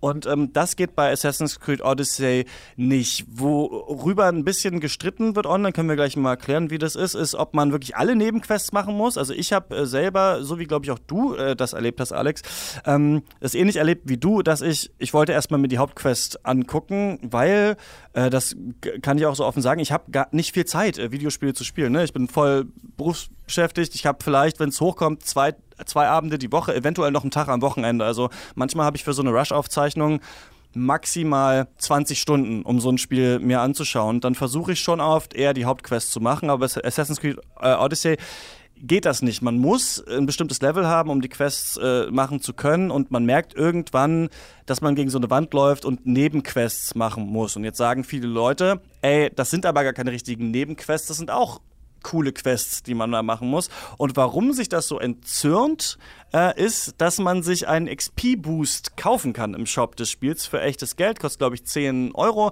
Dann erhält man für jedes Quest, das man macht, ähm, äh, 50% mehr XP und zum Beispiel ähm, ein Freund von mir, der bei GameStop arbeitet, hat äh, und das Spiel auch da bekommen hat, damit er für GameStop Videos macht, die haben diesen XP-Boost auch mit dazu bekommen. Also da hat Ubisoft auch gesagt, hey, hier ist er und äh, dann kommt ihr ein bisschen schneller durch und seht mehr vom Spiel. Und als ich das halt zuerst gespielt habe, dachte ich mir auch so, ey Mann, irgendwie ist es ganz schön träge. Ich würde gerne noch mehr sehen und war auch so ein bisschen entzürnt.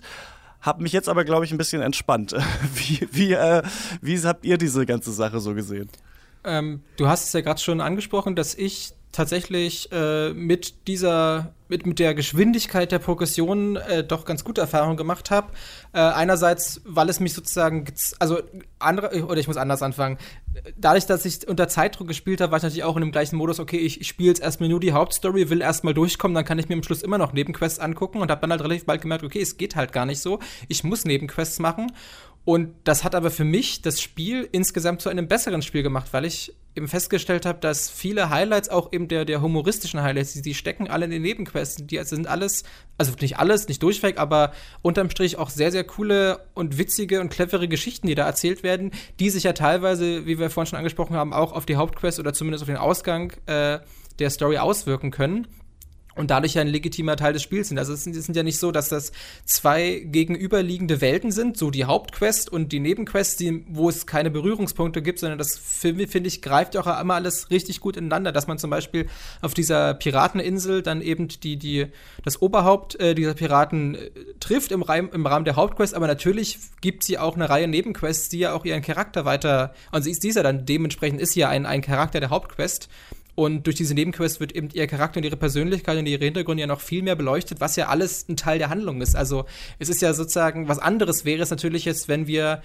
alle gezwungen werden, vier Stunden lang nur irgendwelche Wölfe abzuschlachten, um endlich die Hauptquest machen zu können, dann könnte ich die Aufregung sehr, sehr gut verstehen. Äh, aber dadurch hat sich sozusagen äh, ist sozusagen die ganze Sache für Ubisoft, also zumindest aus meiner Sicht, ein bisschen nach hinten losgegangen, denn diese möglich, also möglicherweise mit Absicht äh, äh, so implementierte XP-Drosselung, die für den Normalspieler stattfindet, hat in meinem Fall dazu geführt, dass ich ein viel besseres und umfangreicheres Spielerlebnis hatte, als wäre ich einfach nur durchgerannt. Ich verstehe vor allem an der ganzen Sache nicht und ich lehne mich da jetzt weit aus dem Fenster, aber ich bilde mir ein, dass es bei Origins eigentlich ganz genauso war, dass du, wenn du nur die Hauptquest gespielt hast, irgendwann an einem Punkt warst, wo du eigentlich nicht mehr weitergekommen bist, sondern halt im Idealfall noch die ein oder andere Nebenquest gemacht hast, bevor du sozusagen weiter spielen konntest. Ich weiß zum Beispiel noch, als ich den ersten DLC von Origins gespielt habe, war ich noch nicht auf dem Level, auf dem ich eigentlich äh, empfohlenerweise sein soll, um diesen DLC anfangen zu können. Aber ich war halt mit dem Spiel schon fertig. So, also ich empfohlenerweise hätte ich quasi auch diverse Quests nicht machen können,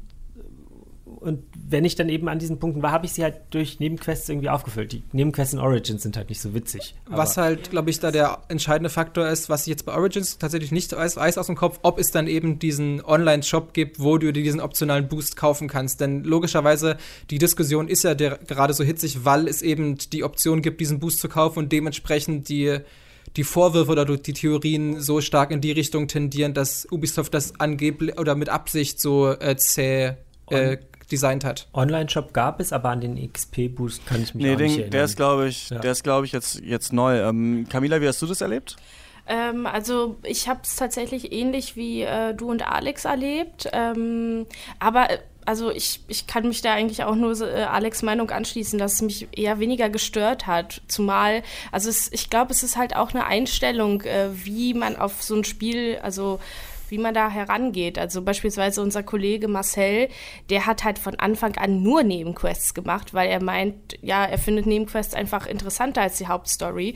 Und dementsprechend hat er durch diese Nebenquest sich schon so ein hohes Level ähm, zu, zuge, äh, also Er ja, spielt. er spielt im Prinzip, ähm, dass er jetzt einfach locker durch die Story äh, kommt. Also im Prinzip, ja, es ist halt, glaube ich, auch so ein bisschen, ja, wie ich halt meinte, so eine Einstellungssache einfach. Also ma manchen fällt das vielleicht so ein bisschen, mh, also äh, schlägt, äh, also fällt das halt irgendwie negativer auf. Bei anderen, also die merken es vielleicht auch gar nicht, weil ja, die wollen halt einfach nur Spaß am Spiel haben und sich nicht irgendwie ärgern, weil, oh, da ist halt irgendwie ein XP-Boost im Online-Boost im XP, äh, im XP, ein XP-Boost im Online-Shop und ähm, ja, Ja. Ja. Möglicherweise ist die Debatte ja auch deshalb so groß geworden, weil eben alle Leute, die Content zu dem Spiel produzieren, die eben Tests schreiben, die YouTube-Videos produzieren oder Guides schreiben, das sind eben genau die Leute, die erstmal für einen Test möglichst schnell Ja. durchkommen wollen und deshalb alle auf dieses Problem gestoßen sind, auf das aber die breite Masse der sozusagen normalen Spieler, die einfach die Welt in ihrem eigenen Tempo erkundigen, äh, erkunden, die wären da auf dieses Problem wahrscheinlich gar nicht in dem Maße gestoßen. Aber deshalb war es eben omnipräsent in den ganzen Texten, die zu dem Spiel produziert wurden.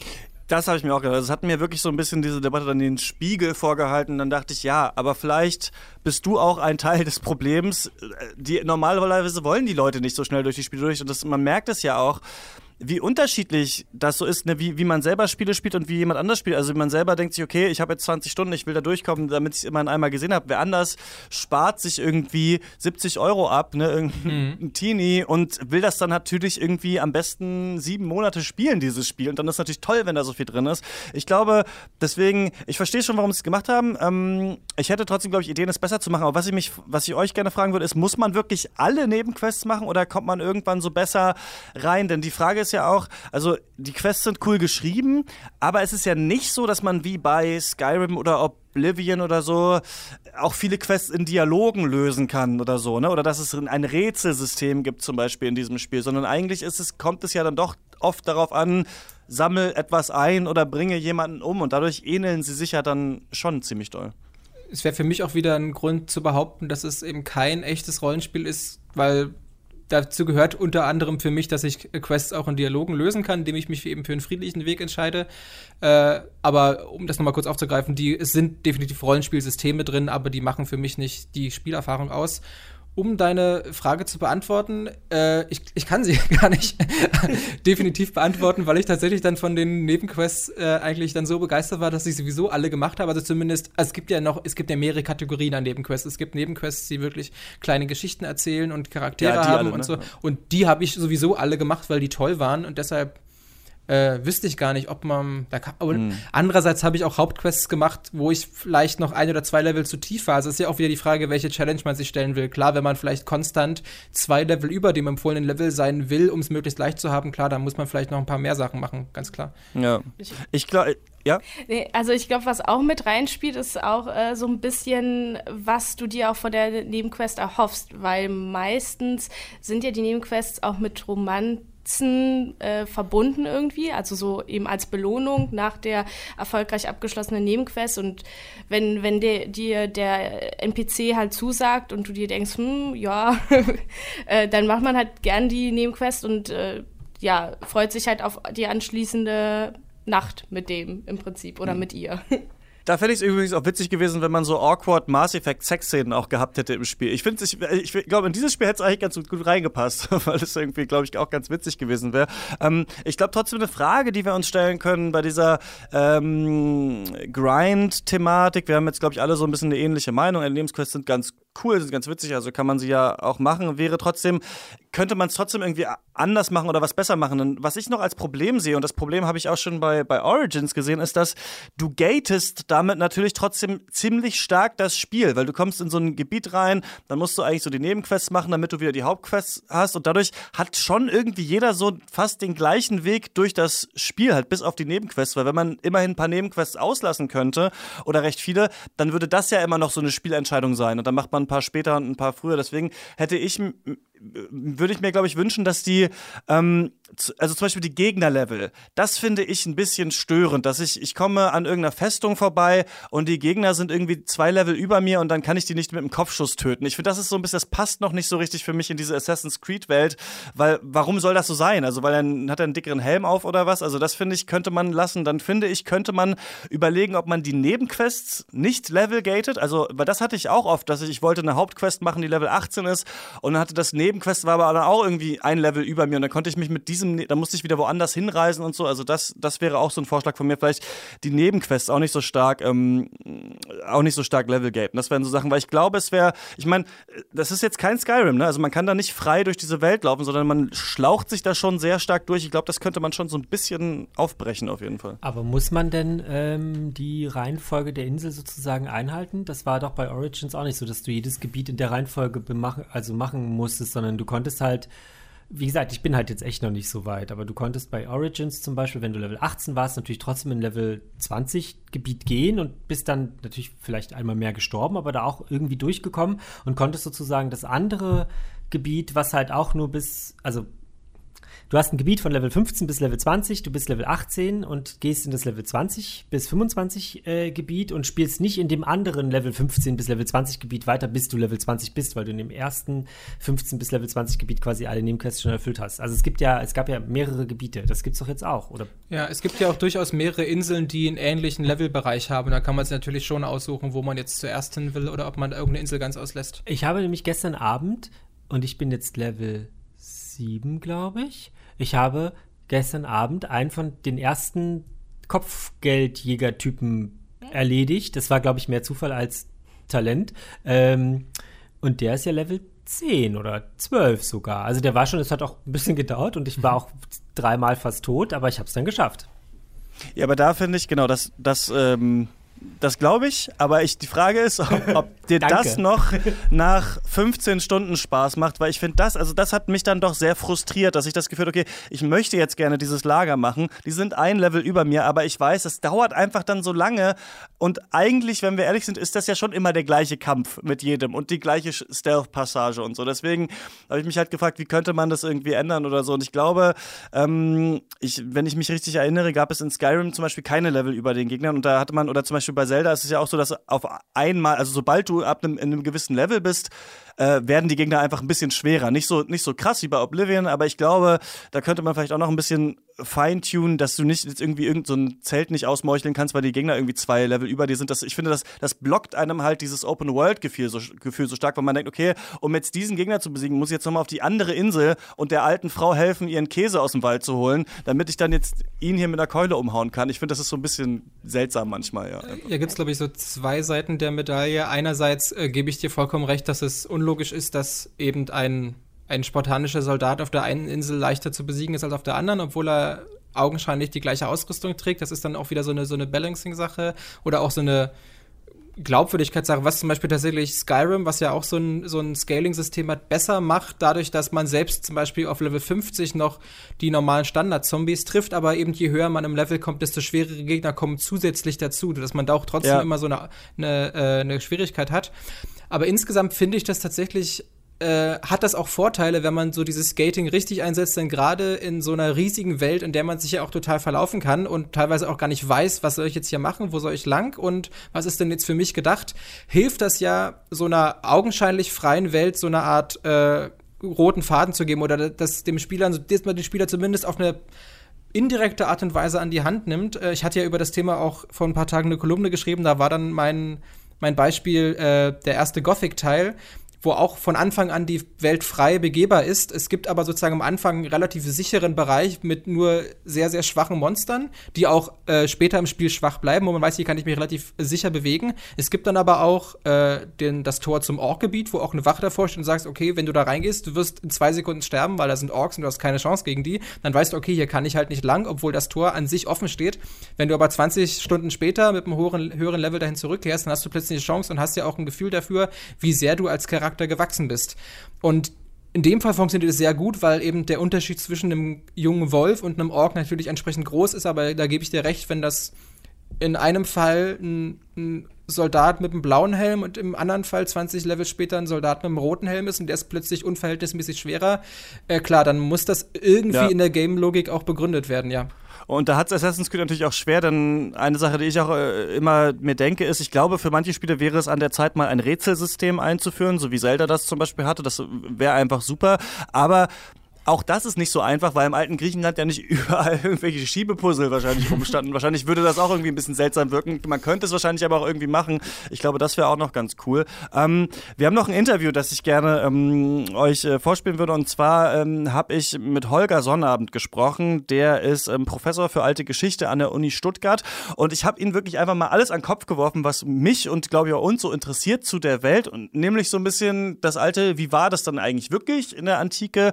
Und äh, zum Beispiel, wie lief es denn da ab, äh, zum Beispiel mit ähm, gleichgeschlechtlicher Liebe oder mit ähm, der äh, Gleichbehandlung von Männern und Frauen? Und äh, das können wir jetzt hören. Ich spreche darüber mit Holger Sonnabend. Er ist Professor für alte Geschichte an der Uni Stuttgart und kennt sich mit der Antike aus. Er hat zum Beispiel vor kurzem für Reklam eine hundertseitige Kurzabhandlung äh, zur Antike geschrieben, in der er sehr lebhaft erklärt, wie es damals wohl gewesen sein mag. Und äh, genau deshalb spreche ich jetzt auch mit ihm. Schönen guten Tag. Guten Tag, hallo. Das ähm, Spiel, um das es geht, das spielt zur Zeit des äh, Peloponnesischen Krieges im 431 vor Christus. Können Sie mir mal äh, kurz erklären, was diese Zeit in der griechischen Antike ausmacht oder was so besonders auch an diesem Krieg ist? Also dieses, der Peloponnesische Krieg 431 bis 404 vor Christus dauerte 27 Jahre und beendete eigentlich eine glorreiche Zeit der griechischen Geschichte. Man bezeichnet so dieses fünfte Jahrhundert vor Christus ähm, als die glanzvolle Zeit mit Höhepunkten der Politik, Kultur, Wissenschaft und äh,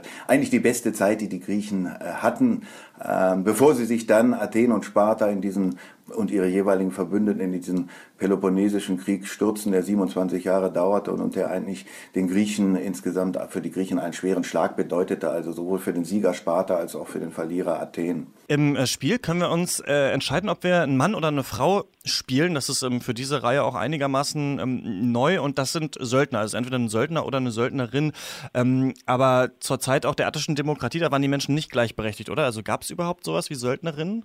Also Söldner gab es schon, allerdings noch gar nicht mal so sehr in der Zeit des Peloponnesischen Krieges, sondern etwas später. Aber Söldnerinnen, das ist tatsächlich also in der Antike so noch nicht vorgekommen. Allenfalls im Mythos. Also da sind ja die berühmten Amazonen, äh, diese äh, Frauen, die also als Krieger in den, äh, in den, ins Feld zogen und die dann immer als Mythos über allen schwebten. Aber eine Entsprechung in der Realität, Realität hatten sie nicht. Wie sah das überhaupt so mit Männer- und Frauenrollen in der Gesellschaft damals aus? Denn also ich habe immer gehört, zum Beispiel in der attischen Demokratie, ja, da durfte jeder was sagen, aber eben nur alle Männer. So ist es, ja. Also in der Tat. Auch, es durften übrigens auch nicht alle in der Demokratie was sagen, sondern nur die Männer, die also Athener waren, athenisches Bürgerrecht hatten und die vielen Sklaven durften nichts sagen und die Frauen durften eben auch nichts sagen. Die warteten zu Hause, bis die Männer zurückkamen von der Volksversammlung und ließen sich erzählen, was da beschlossen wurde. Ähm, einzelne Frauen sind vielleicht mal ähm, hier, also weil sie als Persönlichkeit Persönlichkeiten besonders stark waren, in Erscheinung getreten. Von denen hören wir dann auch in den Quellen etwas, aber sie stellen tatsächlich die Ausnahme dar. Wie sieht denn diese Quellenarbeit aus, wenn Sie das jetzt schon besprechen? Also auf welche Quellen stützt man sich da so, wenn man versucht herauszufinden, wie es damals gewesen ist? Also ähm, man greift zunächst mal zu den großen historischen Quellen, also Autoren wie Herodot oder Thukydides, die haben dann über diese Zeit geschrieben, interessieren sich allerdings nicht so sehr für Alltagsgeschichte, für Sozialgeschichte, das alltägliche Leben, die schreiben um so die große Politik, die großen Kriege.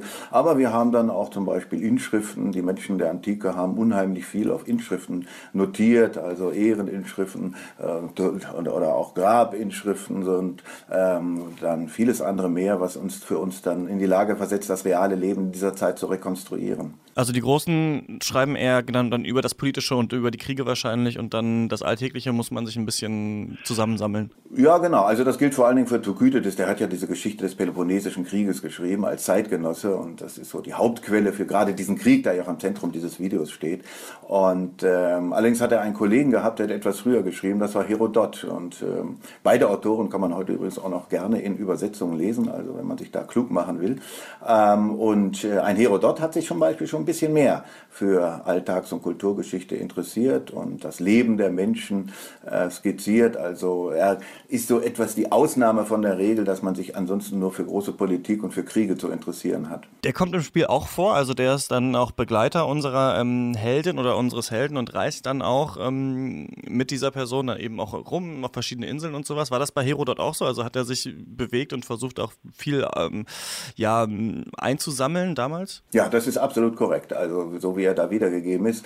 Also Herodot äh, war als Historiker und Geograf, als der er sich auch sah, der Auffassung, man kann nur über etwas schreiben, was man selber gesehen hat. Der saß also nicht irgendwo an einem Schreibtisch, in einem wackeligen Schreibtisch in Athen und schrieb über die Perser oder über Ägypten, sondern der ist dahin gereist. Also er war dauernd unterwegs, befragte dort die Leute, wie ist das bei euch, wie war das bei euch, also und erzeugt damit einen ganz hohen Grad an Glaubwürdigkeit und Authentizität. Und es gab ja noch mehrere, in Anführungsstrichen, so Stars zu der damaligen Zeit. Die kommen, also es gibt auch einige, die kommen ähm, im Spiel vor. Zum Beispiel gibt es äh, Perikles, es gibt äh, Hippokrates, es gibt Alkibiades zum Beispiel auch. Und kannten die sich auch alle? Also, ähm, die sind ja Zeitgenossen gewesen, in der Tat. Ähm, die kannten sich schon, die kann man also schon in einem Spiel zusammenbringen. Ähm, ob sie sich in jedem Fall immer begegnet sind, ist eine andere Frage. Also Perikles kannte fast alles, jeden, allen und jeden und Perikles wurde auch von allen gekannt, dieser Gestalter der athenischen Demokratie und der ähm, auch also ein hochpopulärer Zeitgenosse war und äh, ein Hippokrates, ja, dessen ärztlicher Ratschlag war gefragt, weil er als erster ähm, sagte, und das war damals sehr revolutionär, Krankheiten kommen nicht von den Göttern, Krankheiten haben organische Ursache. Und deswegen hat man ihn dann also auch aufgesucht. Und Alkibiades, das ist so die schillernde Figur aus der Endphase des, äh, des Peloponnesischen Krieges, der also ein Machtpolitiker par excellence war und deswegen also auch zu den populärsten Figuren seiner Zeit gehört. Waren die dann auch damals schon, also zum Beispiel Sokrates und sowas war auch damals eben dann schon bekannt? Ja, also er ist wohl erst posthum. Er hat ein größeres Nachleben als Neben gehabt, weil ähm, Platon hat ja über ihn geschrieben, der Philosoph Platon, und hat ihn überhaupt erst populär gemacht nach seinem Tod. Ähm, Sokrates selber war ja fast nur die ganze Zeit in Athen. Er hat fast nie Athen verlassen. Er ist einmal in den Krieg gezogen, Peloponnesischen Krieg war er dabei. Ansonsten äh, ist er über den Marktplatz von Athen gelaufen und hat die Menschen direkt angesprochen, um sie dann zur Tugend zu erziehen und sie durch seine Fragerei manchmal auch zu nerven. Also das war auch eine Spezialität von ihm. Wie ist denn, das würde mich interessieren, was weiß man darüber? Denn das Spiel ist schon auch sehr witzig. Also die Menschen kommunizieren schon so ein bisschen ironisch miteinander, machen sich ein bisschen übereinander lustig. Und das, was ich von Platon gelesen habe, da in den sokratischen Dialogen ist das ja auch schon so ein bisschen auf jeden Fall drin, dass sich da auch mal lustig gemacht wird. Kann man das sagen, dass damals auch irgendwie der Witz auch so im Alltag und auch in der politischen Rede irgendwie verbreitet war? Absolut. Also da waren die Griechen Meister. Also es ist immer wieder schön, das in den Originalquellen zu lesen. Ein Platon, ja, der hat auch sich lustig gemacht. Also der, der absolute Meister, das sind äh, dann die äh, Komödien, also äh, eines Aristophanes, der in der Endphase des Peloponnesischen Krieges in Athen schrieb, Komödiendichter, also politische Komödien, die die Zeitgenossen, die politischen Zeitgenossen Zeitgenossen aufs Korn nahm und absolut respektlos behandelt hat. Also was da über Perikles steht, äh, das ist also schon äh, etwas, was heutzutage dann also in der politischen Diskussion auch schon fast grenzwertig äh, bezeichnet würde. Und da ist die Bezeichnung Zwiebelkopf noch die freundlichste, die er ihm gegeben hat. Aber das athenische Publikum hat sich sehr gefreut, wenn das politische, wenn das Führungspersonal dann also in dieser Weise aufs Korn genommen wurde. Da ging man absolut respektlos miteinander um. Das ist ja ähm, witzig. Was mich noch interessieren würde, auch, ich habe auch dann mal jetzt für diese Folge ähm, mal Homers Odyssee äh, gelesen. Wie ist es denn? Das ist ja, glaube ich, da ist man sich ja nicht ganz sicher, aber was ich jetzt gehört habe, so 400 Jahre vor dieser Zeit oder so, ähm, wahrscheinlich geschrieben worden. Wie wichtig waren denn, also in dieser Zeit des Peloponnesischen Krieges, das würde mich interessieren, diese Helden von Homer, also zum Beispiel Odysseus oder auch Achill, waren das dann auch so Gestalten und Stars von früher, die immer noch den Menschen wichtig waren? Sie waren unglaublich populär, sie war, hatten tatsächlich ähm, Star-Status und waren immer präsent. Äh, also äh, ein Alexander der Große schlief wie so viele andere mit der Odyssee, mit der Ilias unterm Kopf, äh, unterm Kopfkissen ein und äh, das taten auch viele der athenischen Politiker in dieser Zeit. Also die homerischen Helden, das waren also die Superstars der Vergangenheit. Man versuchte ihnen nachzueifern und wusste gar nicht, dass es die in der Realität gar nicht gegeben hat. Aber das interessiert ja nicht. Sie sind ja so plastisch dargestellt worden, ein Hektor, ein Achill und ein Agamemnon. Also die waren jedem Griechen ein Begriff und Vorbild. Was mich noch interessieren würde, ist, ähm, wie das damals mit der Sexualität aussah. Also im Spiel ist es so, dass man, ähm, das ist aber auch ein bisschen dem geschuldet, dass es so ein modernes, großes Rollenspiel ist, wo es einfach in vielen Spielen auch diese Option gibt, dass man ja so manche Charaktere anflirten kann und dann auch mit denen schlafen kann. Das sieht man dann im Spiel nicht, aber dann fangen die Charaktere an zu küssen und dann ist eine Schwarzblende und dann ähm, ist die nächste Szene quasi. Und äh, wie offen sind, ist man denn damals mit der Sexualität und vielleicht auch so mit dem Flirten umgegangen? Also das, äh, so wie Sie es eben geschildert haben, ist das absolut realistisch. Ähm, die griechische Kultur der Zeit des 5. Jahrhunderts vor Christus ist eine sexuell sehr offene Kultur gewesen. Eine offene Sexualität wurde hier also ähm, gerne praktiziert, auch so publiziert, übrigens auch äh, durch die damalige Medizin sanktioniert. Das ist ja immer gut, wenn man sich auf die Medizin berufen kann bei sexueller Freizügigkeit. Äh, man, es wurde dann also publiziert, dass ähm, die, das sexuelle, äh, sexueller Umgang ist Garant für Gesundheit und Lebensfreude, also fern von der Prüderie späterer Zeitalter. Ähm, etwa die Römer, die hatten schon etwas größere Probleme damit, aber schauen Sie sich doch nur mal die Vasenbilder an, die die Griechen produzierten in dieser Zeit mit unendlich vielen erotischen Szenen oder auch die Mosaiken und Fresken. Also da war man sehr äh, freizügig. Und wie war es mit Homosexualität? Also das kann man im Spiel zum Beispiel auch ne, als Frau ähm, eine Frau zur, zur Geliebte nehmen. Ich habe immer, immer diesen Begriff Knabenliebe gehört, davon weiß ich aber, wie ist es an sich mit Homosexualität gewesen? Ja, Knabenliebe, das ist so ein alter Ausdruck, den die Forschung damals geprägt hat, als ich zum ersten Mal mit diesem Phänomen konfrontiert sah. Also man sagt ja Päderastie, also sowohl Homosexualität ähm, männlicher und weiblicher Seite ähm, war auch absolut äh, gang und gäbe. Ähm, ich erinnere daran, gerade bei Frauen, man denke nur daran, dass es die Lyrikerin Sappho aus Lesbos gewesen ist, die dann für die Lesbierinnen aus Lesbos, Lesbierinnen, ja, die Namensgeberin gewesen ist. Ähm, das ist also ein sehr freizügiger Umgang auch hier. Homosexuelle Beziehungen waren ähm, also gang und gäbe, hatten äh, die, die Erfinder der Päderastie oder der Knabenliebe, wie man früher gesagt hat, waren wohl die Spartaner ähm, die, wo ein älterer Mann sich mit einem jüngeren äh, zusammentat und das allerdings nicht so sehr aus sexuellen Motiven, sondern weil man damals glaubte, durch dass der Ältere durch den sexuellen Umgang äh, dem Jüngeren sein ganzes Erfahrungspotenzial mitgeben könne. Also so eine Übertragung von Fähigkeiten. Das ist eigentlich der Ursprung. Und der, der, auf diese Weise hat es dann also sehr stark äh, Verbreitung gefunden. Herr Sollam, Sie beschäftigen sich ähm, sehr viel mit dieser Thematik, mit dieser Zeit. Ähm, wie finden Sie das eigentlich, wenn das in so einem äh, Videospiel, wo es ja zum Beispiel auch viel darum geht, ähm, was halt jetzt nicht Gewalt auszuüben, doch darum geht es auch, also zu kämpfen irgendwie und die Leute ähm, zocken das. Freut Sie das, wenn so solche Themen aufgegriffen werden und verwurstet werden? Oder weil ja alles nicht immer dann historisch sehr akkurat ist, würden Sie eher sagen, dass Sie sowas kritisch sehen? Nein, also ich sehe das äh, durchwegs positiv. Ich bin ja selber auf verschiedenen Gebieten bestrebt, also sagen wir mal so die Popularisierung der Antike, die ja ansonsten so fern liegt und von der man auch gewisse Vorurteile hat, also die Antike auf diese Weise zu präsentieren, äh, zeitgemäß zu präsentieren und in einem modernen Medium zu präsentieren, halte ich absolut für legitim. Und wenn dann auch noch äh, man sich dazu veranlasst sieht, sich mit der Zeit selber noch ein wenig zu beschäftigen, wie war es denn wirklich, was hier spielerisch einem gezeigt wird, dann ist das natürlich ein Effekt, ähm, gegen den ich auch nichts habe. Alles klar, dann ähm, vielen Dank für das Gespräch. Gerne. Soweit also mein Gespräch mit äh, Holger Sonnabend. Also wir sehen, ähm, viele Dinge, die im Spiel vorkommen, ergeben schon Sinn, ähm, wenn man sich diese Zeit anschaut. Und ich glaube, wir müssen da mal äh, eine so eine Unterscheidung einführen, die es bei Historikern äh, oft gibt. Und das ist ähm, authentisch und akkurat. Dass äh, oft, glaube ich, Spiele kritisiert werden und sagen, das ist nicht akkurat. Akkurat würde heißen, es ist wirklich so, also man hat alle Quellen genutzt, die es gab und darauf das eins zu eins versucht nachzubauen. So, ne? Das wäre, es wäre akkurat. Und das andere authentisch bedeutet eher so, es ergibt schon Sinn, also ähm, es wäre so wie based on und in, inspired by, wisst ihr, so bei so ja. Filmen, ne? Also so und, und, und, und authentisch ist eigentlich inspired by und so sind halt, so ist halt dieses Spiel. Es ist inspired by dieser Geschichte und äh, trotzdem sind natürlich da Freiheiten drin, wie zum Beispiel, dass man eine Frau spielen kann, die eine Söldnerin ist und äh, solche Geschichten. Aber das wollte ich euch mal fragen, wie euch denn so, darüber haben wir noch nicht so viel geredet, einfach die Welt gefällt. Denn das ist ja bei Assassin's Creed immer wichtig. Wie ist die Welt, wie war es für euch im antiken Griechenland unterwegs zu sein? Ich war tatsächlich super angetan. Ich hatte auch in meinem Test irgendwie diesen, diesen Satz drin, dass so aus meinem, während ich gespielt habe, aus meinem Unterbewusstsein so alle Sandalenfilme, die ich irgendwie als Kind im, ja.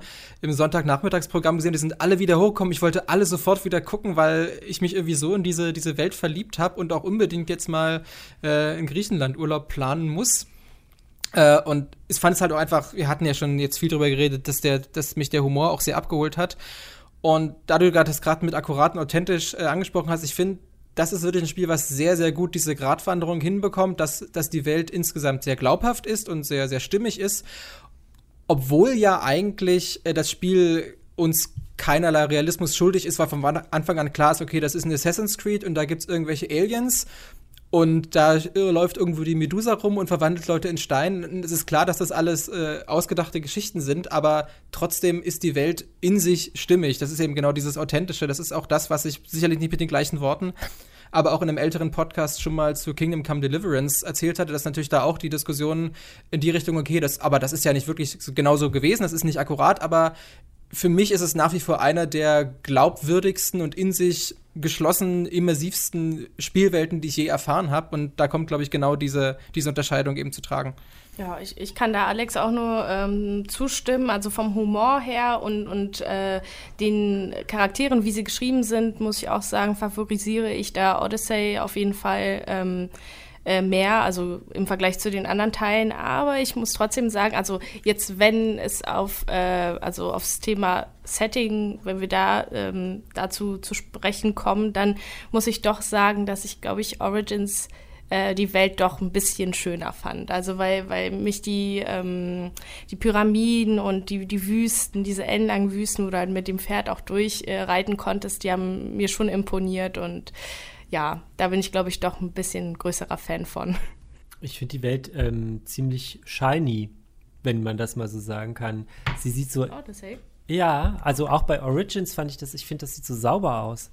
Kann, kann, kann man, versteht ihr, was ich meine? Ja. Das ist auch, also. Aber das Ding kommt ja auch wieder dazu, dass wir ja heutzutage von der Antike eine ganz andere Vorstellung haben, weil wir halt nur die, die weißen Marmorstatuen genau, sehen, wo auf denen keine Farbe mehr ist und, und so. so. Genau, das weiß ich, das ist ja. mir alles schon klar, aber ich finde, dass das trotzdem irgendwie, wenn ich mir jetzt da äh, Odyssey angucke, also das sieht, ich kann das überhaupt nicht richtig beschreiben es sieht einfach so super shiny aus. Es sieht mhm. aus, als würde das alles irgendwie glänzen und, ja. und, mhm. und wäre alles poliert und, und so, und das liegt wahrscheinlich natürlich daran, damit es, also damit es halt einfach besonders schön aussieht, logischerweise. Aber irgendwie finde ich das irritierend teilweise so. Also es, gestern, als ich da irgendwie durch den Wald geritten bin auf das Meer zu und dann die Haie getötet habe, da dachte ich so, das ist schon alles sehr schick. Also Gerade sehr, das hat das mir irgendwie sehr gefallen. Also das habe ich sehr an dieser Welt genossen. Ist, ja, aber es ist halt, also äh, ich weiß, äh, es ist ein Spiel und es soll nicht realistisch sein und sowas und so weiter. Oder vielleicht soll es das oder auch nicht richtig bin ja jetzt nicht der Entwickler, der sich das ausgedacht hat, aber für mich, also die, nee, ich kann das gar nicht anders beschreiben. Es ist einfach sehr shiny. Okay. Ich habe da, hab da leider keine anderen Worte für. Ja, aber es ist ein guter, ähm, es ist ein guter Punkt. Es, es, ist schon ab und zu so wie Super Mario Sunshine, irgendwie so schön und so ja, äh, ja, genau. farbenfroh genau. und so, das stimmt. Aber ich finde, also ich finde, aber äh, sie kriegen das toll hin, ne? dass, es das, dass es jetzt in Griechenland spielt. Und ich finde, man, also man riecht so wirklich förmlich so die Olivenbäume und weil, den Hibiskus oder sowas und diese Farben und die Musik, diese Sonne. Und ich finde auch, dass es auch so im Gegensatz zu ähm, Origins auch nochmal so vertikal ist. Also, dass es ne, so hohe, hohe Hügel und Berge gibt und die Bergkuppen und da kommt ein Bär rüber. Dann ich, sieht man schon das Meer wieder auf der anderen Seite. Also, ich finde, es ist wirklich ganz, ganz äh, toll, so wie das, wie das Spiel aussieht. Das hat mir wirklich sehr gefallen. Aber es stimmt natürlich, ist es nicht so dreckig wie jetzt, ähm, wie die, was mir immer gefallen hat, dass die, dass die Charaktere in Herr der Ringe so dreckig sind und im Hobbit so, so aufgeräumt. Das fand ich immer so ein bisschen blöd. Und was du sagst, finde ich ganz geil. Ich habe das nämlich neulich in der Rezension, das fand ich so genial, zu Forza Horizon äh, 4 gelesen, dass jemand, der selber aus UK kam, gesagt hat, ey, bei uns ist es viel dreckiger. Das ist hier so eine komische 50er Jahre, äh, man könnte vielleicht sogar fast sagen, so Rechtspopulisten Art von UK oder halt Touristen, wie ne, wie eine Touristenbroschüre von UK ist es eigentlich. Es wäre eigentlich geiler, wenn hier auch noch mal ein paar ähm, so Chicken Buckets umgeworfen wären, ein paar Graffitis an der Wand wären. So, das, da würde man, denkt man ja gar nicht selber drüber nach, ne, wenn man nicht daherkommt, wenn man das so spielt. Aber ist natürlich ein guter Punkt. Aber ich muss sagen, mich hat das, also ich finde nicht alles cool. Ich finde nicht diese ganzen auch äh, die Forts einnehmen und die Mechaniken, das wird natürlich alles besser, aber es ist jetzt nicht das, das, das allerbeste Gameplay. Aber mich hat das richtig angefixt, so für diese Welt. Ich habe jetzt dann auch noch mal, ähm, nicht komplett, äh, aber äh, so die, den Hauptstoryteil der Odyssee gelesen von Homer und äh, mir hat das so Spaß gemacht irgendwie und ich konnte tatsächlich da jetzt schon Sachen viel besser verorten, einfach nur weil ich sie in diesem Spiel jetzt gesehen hatte und dann weiß ich, ja, okay, dann ist ja ungefähr da ist Sparta und da äh, ist Attika und jetzt weiß, ich, ah, okay, daher kommt, kommt Odysseus her, ne, also das war ist wie so ein Bildungsspiel jetzt für mich gewesen, dass ich, dass ich wirklich Spaß daran hatte und auch so Charaktere, die man halt schon so, wo man ein bisschen was wusste. Also für mich hat das einen richtigen Nerv getroffen, diese Welt. Und das fand ich irgendwie echt äh, toll, mich bisher so darin zu bewegen. Ich hoffe, dass dieser Odyssee-Teil halt noch stärker wird in die Reise über die Insel und so Inseln. Ähm, das habe ich halt jetzt noch nicht gemacht, ja. Ja, da kann ich dir nur zustimmen. Mir ging es, mir ging es ganz ähnlich. Und ich finde es schade, denn ich habe halt noch nicht alles im Spiel gesehen und jetzt bin ich aber eben gerade wie in dieser heißen Phase drin, wo ich ganz viele andere Sachen spiele und eigentlich will ich immer doch wieder in Odyssey zurückkehren und das um alles noch abschließen. Die, um auch die letzte Nebenquest zu erledigen. Ja, aber es ist einfach zeitlich gerade so gar nicht drin. Ja, das merke ich bei mir auch auf jeden Fall, denn ich bin jetzt, ähm, wir waren gerade auf der Buchmesse, jetzt geht's äh, in Urlaub für mich. Das heißt, für die nächste Folge Rush, wo es dann um Red Dead Redemption 2 gehen wird, werde ich das gar nicht spielen können wahrscheinlich. Und ich will nicht Red Dead Redemption 2 anfangen, weil es viel, bestimmt viel besser ist als Odyssey und dann spiele ich Odyssey nicht mehr. Und ich möchte aber eigentlich gerne in dieser Welt noch ein bisschen ähm, verweilen, ja. Äh, sind wir durch, oder?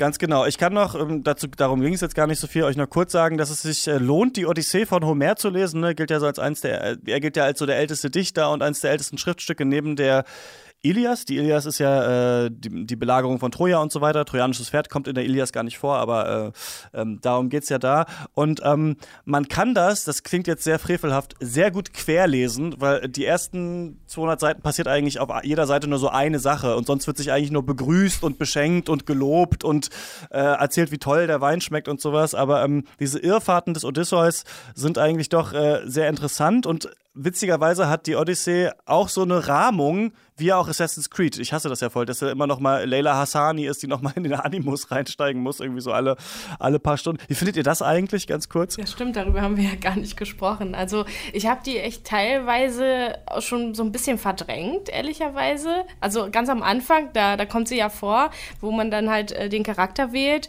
Und äh, als sie dann wirklich, als es dann dazu kam, dass äh, ich dann wieder in die Gegenwart kam, war das auch so ein bisschen irritierend da bin ich halt so ein bisschen noch so in, in ihrem äh, Forschungsraum ein äh, bisschen rumgelaufen, aber das war es auch. Also ich bin mal gespannt, ob da, also weil ich eigentlich schon ihren Charakter ganz cool finde und auch ein bisschen mehr erfahren möchte darüber, bin ich halt gespannt, ob es jetzt im Laufe des äh, Spiels noch mehr zu ihr äh, zu sehen ist. Aber äh, ja, ich kann es auch verstehen, dass das da irgendwie auch so ein bisschen diese Immersion bricht. Also man, man ist ja dann so in der Welt und auf einmal, ja, ja, ist man dann wieder in der Gegenwart und ja, es ist halt so ein bisschen irritierend, aber. Ich fand es tatsächlich insofern ganz cool, da sie es einerseits ja, ich sage jetzt mal, optional reduziert haben. Du kannst ja, wenn du willst, sofort wieder in Animus springen und weitermachen. Du bist ja nicht gezwungen, jetzt erstmal noch eine halbe Stunde, eine Stunde die Gegenwart zu spielen, wie es ja früher in den alten Teilen durchaus teilweise war. Ähm, wenn du dich aber dafür entscheidest, draußen zu bleiben, ähm, und natürlich, da muss man der Spielertyp dafür sein, der einerseits die Zeit hat, die hatte ich natürlich nicht, aber wenn man da wirklich in dieser Story drinsteckt und auch auf so dieser Art von, von Schnitzeljagd steht, was ich grundsätzlich eigentlich tue, du kannst ja dich dann wirklich erstmal eine Stunde an dir einen Laptop setzen und nur alte E-Mails durchsuchen durch, äh, und da findest du querweise auf Charaktere und dann ist da noch ein Dokument und da hast du noch ein Audiofile. Und das ist ja, finde ich, eine ziemlich coole Art und Weise, dann noch dieses, diese Story auf, äh, auf eine originale Art und Weise eben weiter zu erzählen. Und das ist eben optional, wird das alles angeboten für die Leute. Also ich bin zum Beispiel einer, der sich tendenziell schon für das, was in der Gegenwart passiert, interessiert. Und alle, die das halt nicht wollen, was ja äh, auch vollkommen legitim ist, die können halt sofort wieder in Animus hüpfen und machen weiter. Die reißt es eigentlich nicht langfristig daraus. Ja, ja, das stimmt. Wobei ähm, ich, ich konnte tatsächlich auch einen kleinen Blick auf ihren Laptop werfen und da waren, also zumindest zu der Zeit, als ich da ähm, reingeschaut habe, waren eher so Recherche-Sachen ähm, mit bei, also so ein bisschen Hintergrundinformationen zu den jeweiligen historischen Figuren, was natürlich aber trotzdem also sehr interessant ist eben für die Leute, die sich da näher in die ähm, Thematik stürzen wollen, mhm. sage ich mal. Ähm, ja, das ist da auf jeden Fall eine tolle Option. Und äh, diese, diese Gegenwartsstory äh, äh, bestärkt auch meine Hoffnung, dass, es, dass der nächste Teil eventuell nach Japan führen könnte. Das wäre super interessant. Auf jeden Fall, äh, die Odyssee ist auch so gerahmt mit äh, dem Sohn von Odysseus, der ihn sucht und dann eben diesen Irrfahrten. Aber ähm, es ist äh, cool, kann ich euch nur empfehlen, weil irgendwann muss Odysseus in die Unterwelt und trifft nochmal alle. Also trifft auch die griechischen Helden und so. Und dann denkst du wirklich, du guckst hier quasi die äh, ähm, Urfassung von äh, Avengers Infinity War. Also alle kommen nochmal vor und nochmal der und nochmal Her Herakles äh, nochmal wird nochmal äh, eingeführt und sowas. Und das ist, er trifft nochmal seine Mutter und wen nicht alles. Also so wie glaube ich, der nächste Avengers-Teil dann wird, ne, wenn wir auch die alle nochmal sehen, äh, im, im Soulstone oder was. Aber ähm, das äh, war es soweit dazu. Ähm, nächste Folge von Rush werden wir dann äh, wahrscheinlich über Red Dead Redemption 2 äh, sprechen oder ich werde mir. Ich muss kurz nochmal unterbrechen, weil, ja. falls nämlich jemand äh, Assassin's Creed Odyssey spielen möchte, Stimmt. Ja, genau. Und ähm, das sich noch nicht gekauft hat und ähm, Xbox-Besitzer ist, dann hat er jetzt die Gelegenheit, ähm, eine Collectors Edition ähm, von Assassin's Creed Odyssey zu gewinnen, und zwar die Medusa Edition für, wie gesagt, Xbox One. Ähm, und das macht er ganz einfach, indem er eine E-Mail schreibt an gewinnspiel.giga.de. Es ist nicht so kompliziert, gewinnspiel.giga.de. Und die Namen der Protagonisten des aktuellen Teils in, die, in den Betreff äh, hineinschreibt. Das ist super, super schwer. Ja. Oft man, genug jetzt. Man könnte, man könnte den Anfang dieses Podcasts nochmal hören, dann weiß man das. Und äh, aus allen Einsendungen wird dann ein glücklicher Gewinner gezogen. Ja, und schreibt euch uns doch noch ein paar nette Worte. Das kann man auch oder irgendwelche oder Themen noch für Rush oder sowas, was, was ihr euch mal wünschen würdet, ne, dann kann man das gleich verbinden. Aber cool, genau. Was die Collectors Edition kann man dann gewinnen, super. Genau. Ähm, dann könnt ihr auch, ähm, ja, dann könnt ihr auch dieses Spiel spielen. Ich glaube, von dem wir alle doch recht äh, begeistert äh, sind und ähm, was auf jeden Fall eins der Highlights bis jetzt in diesem Jahr war. Nächstes Jahr, äh, nächste Folge dann wahrscheinlich abgelöst äh, von Red Dead Redemption äh, 2.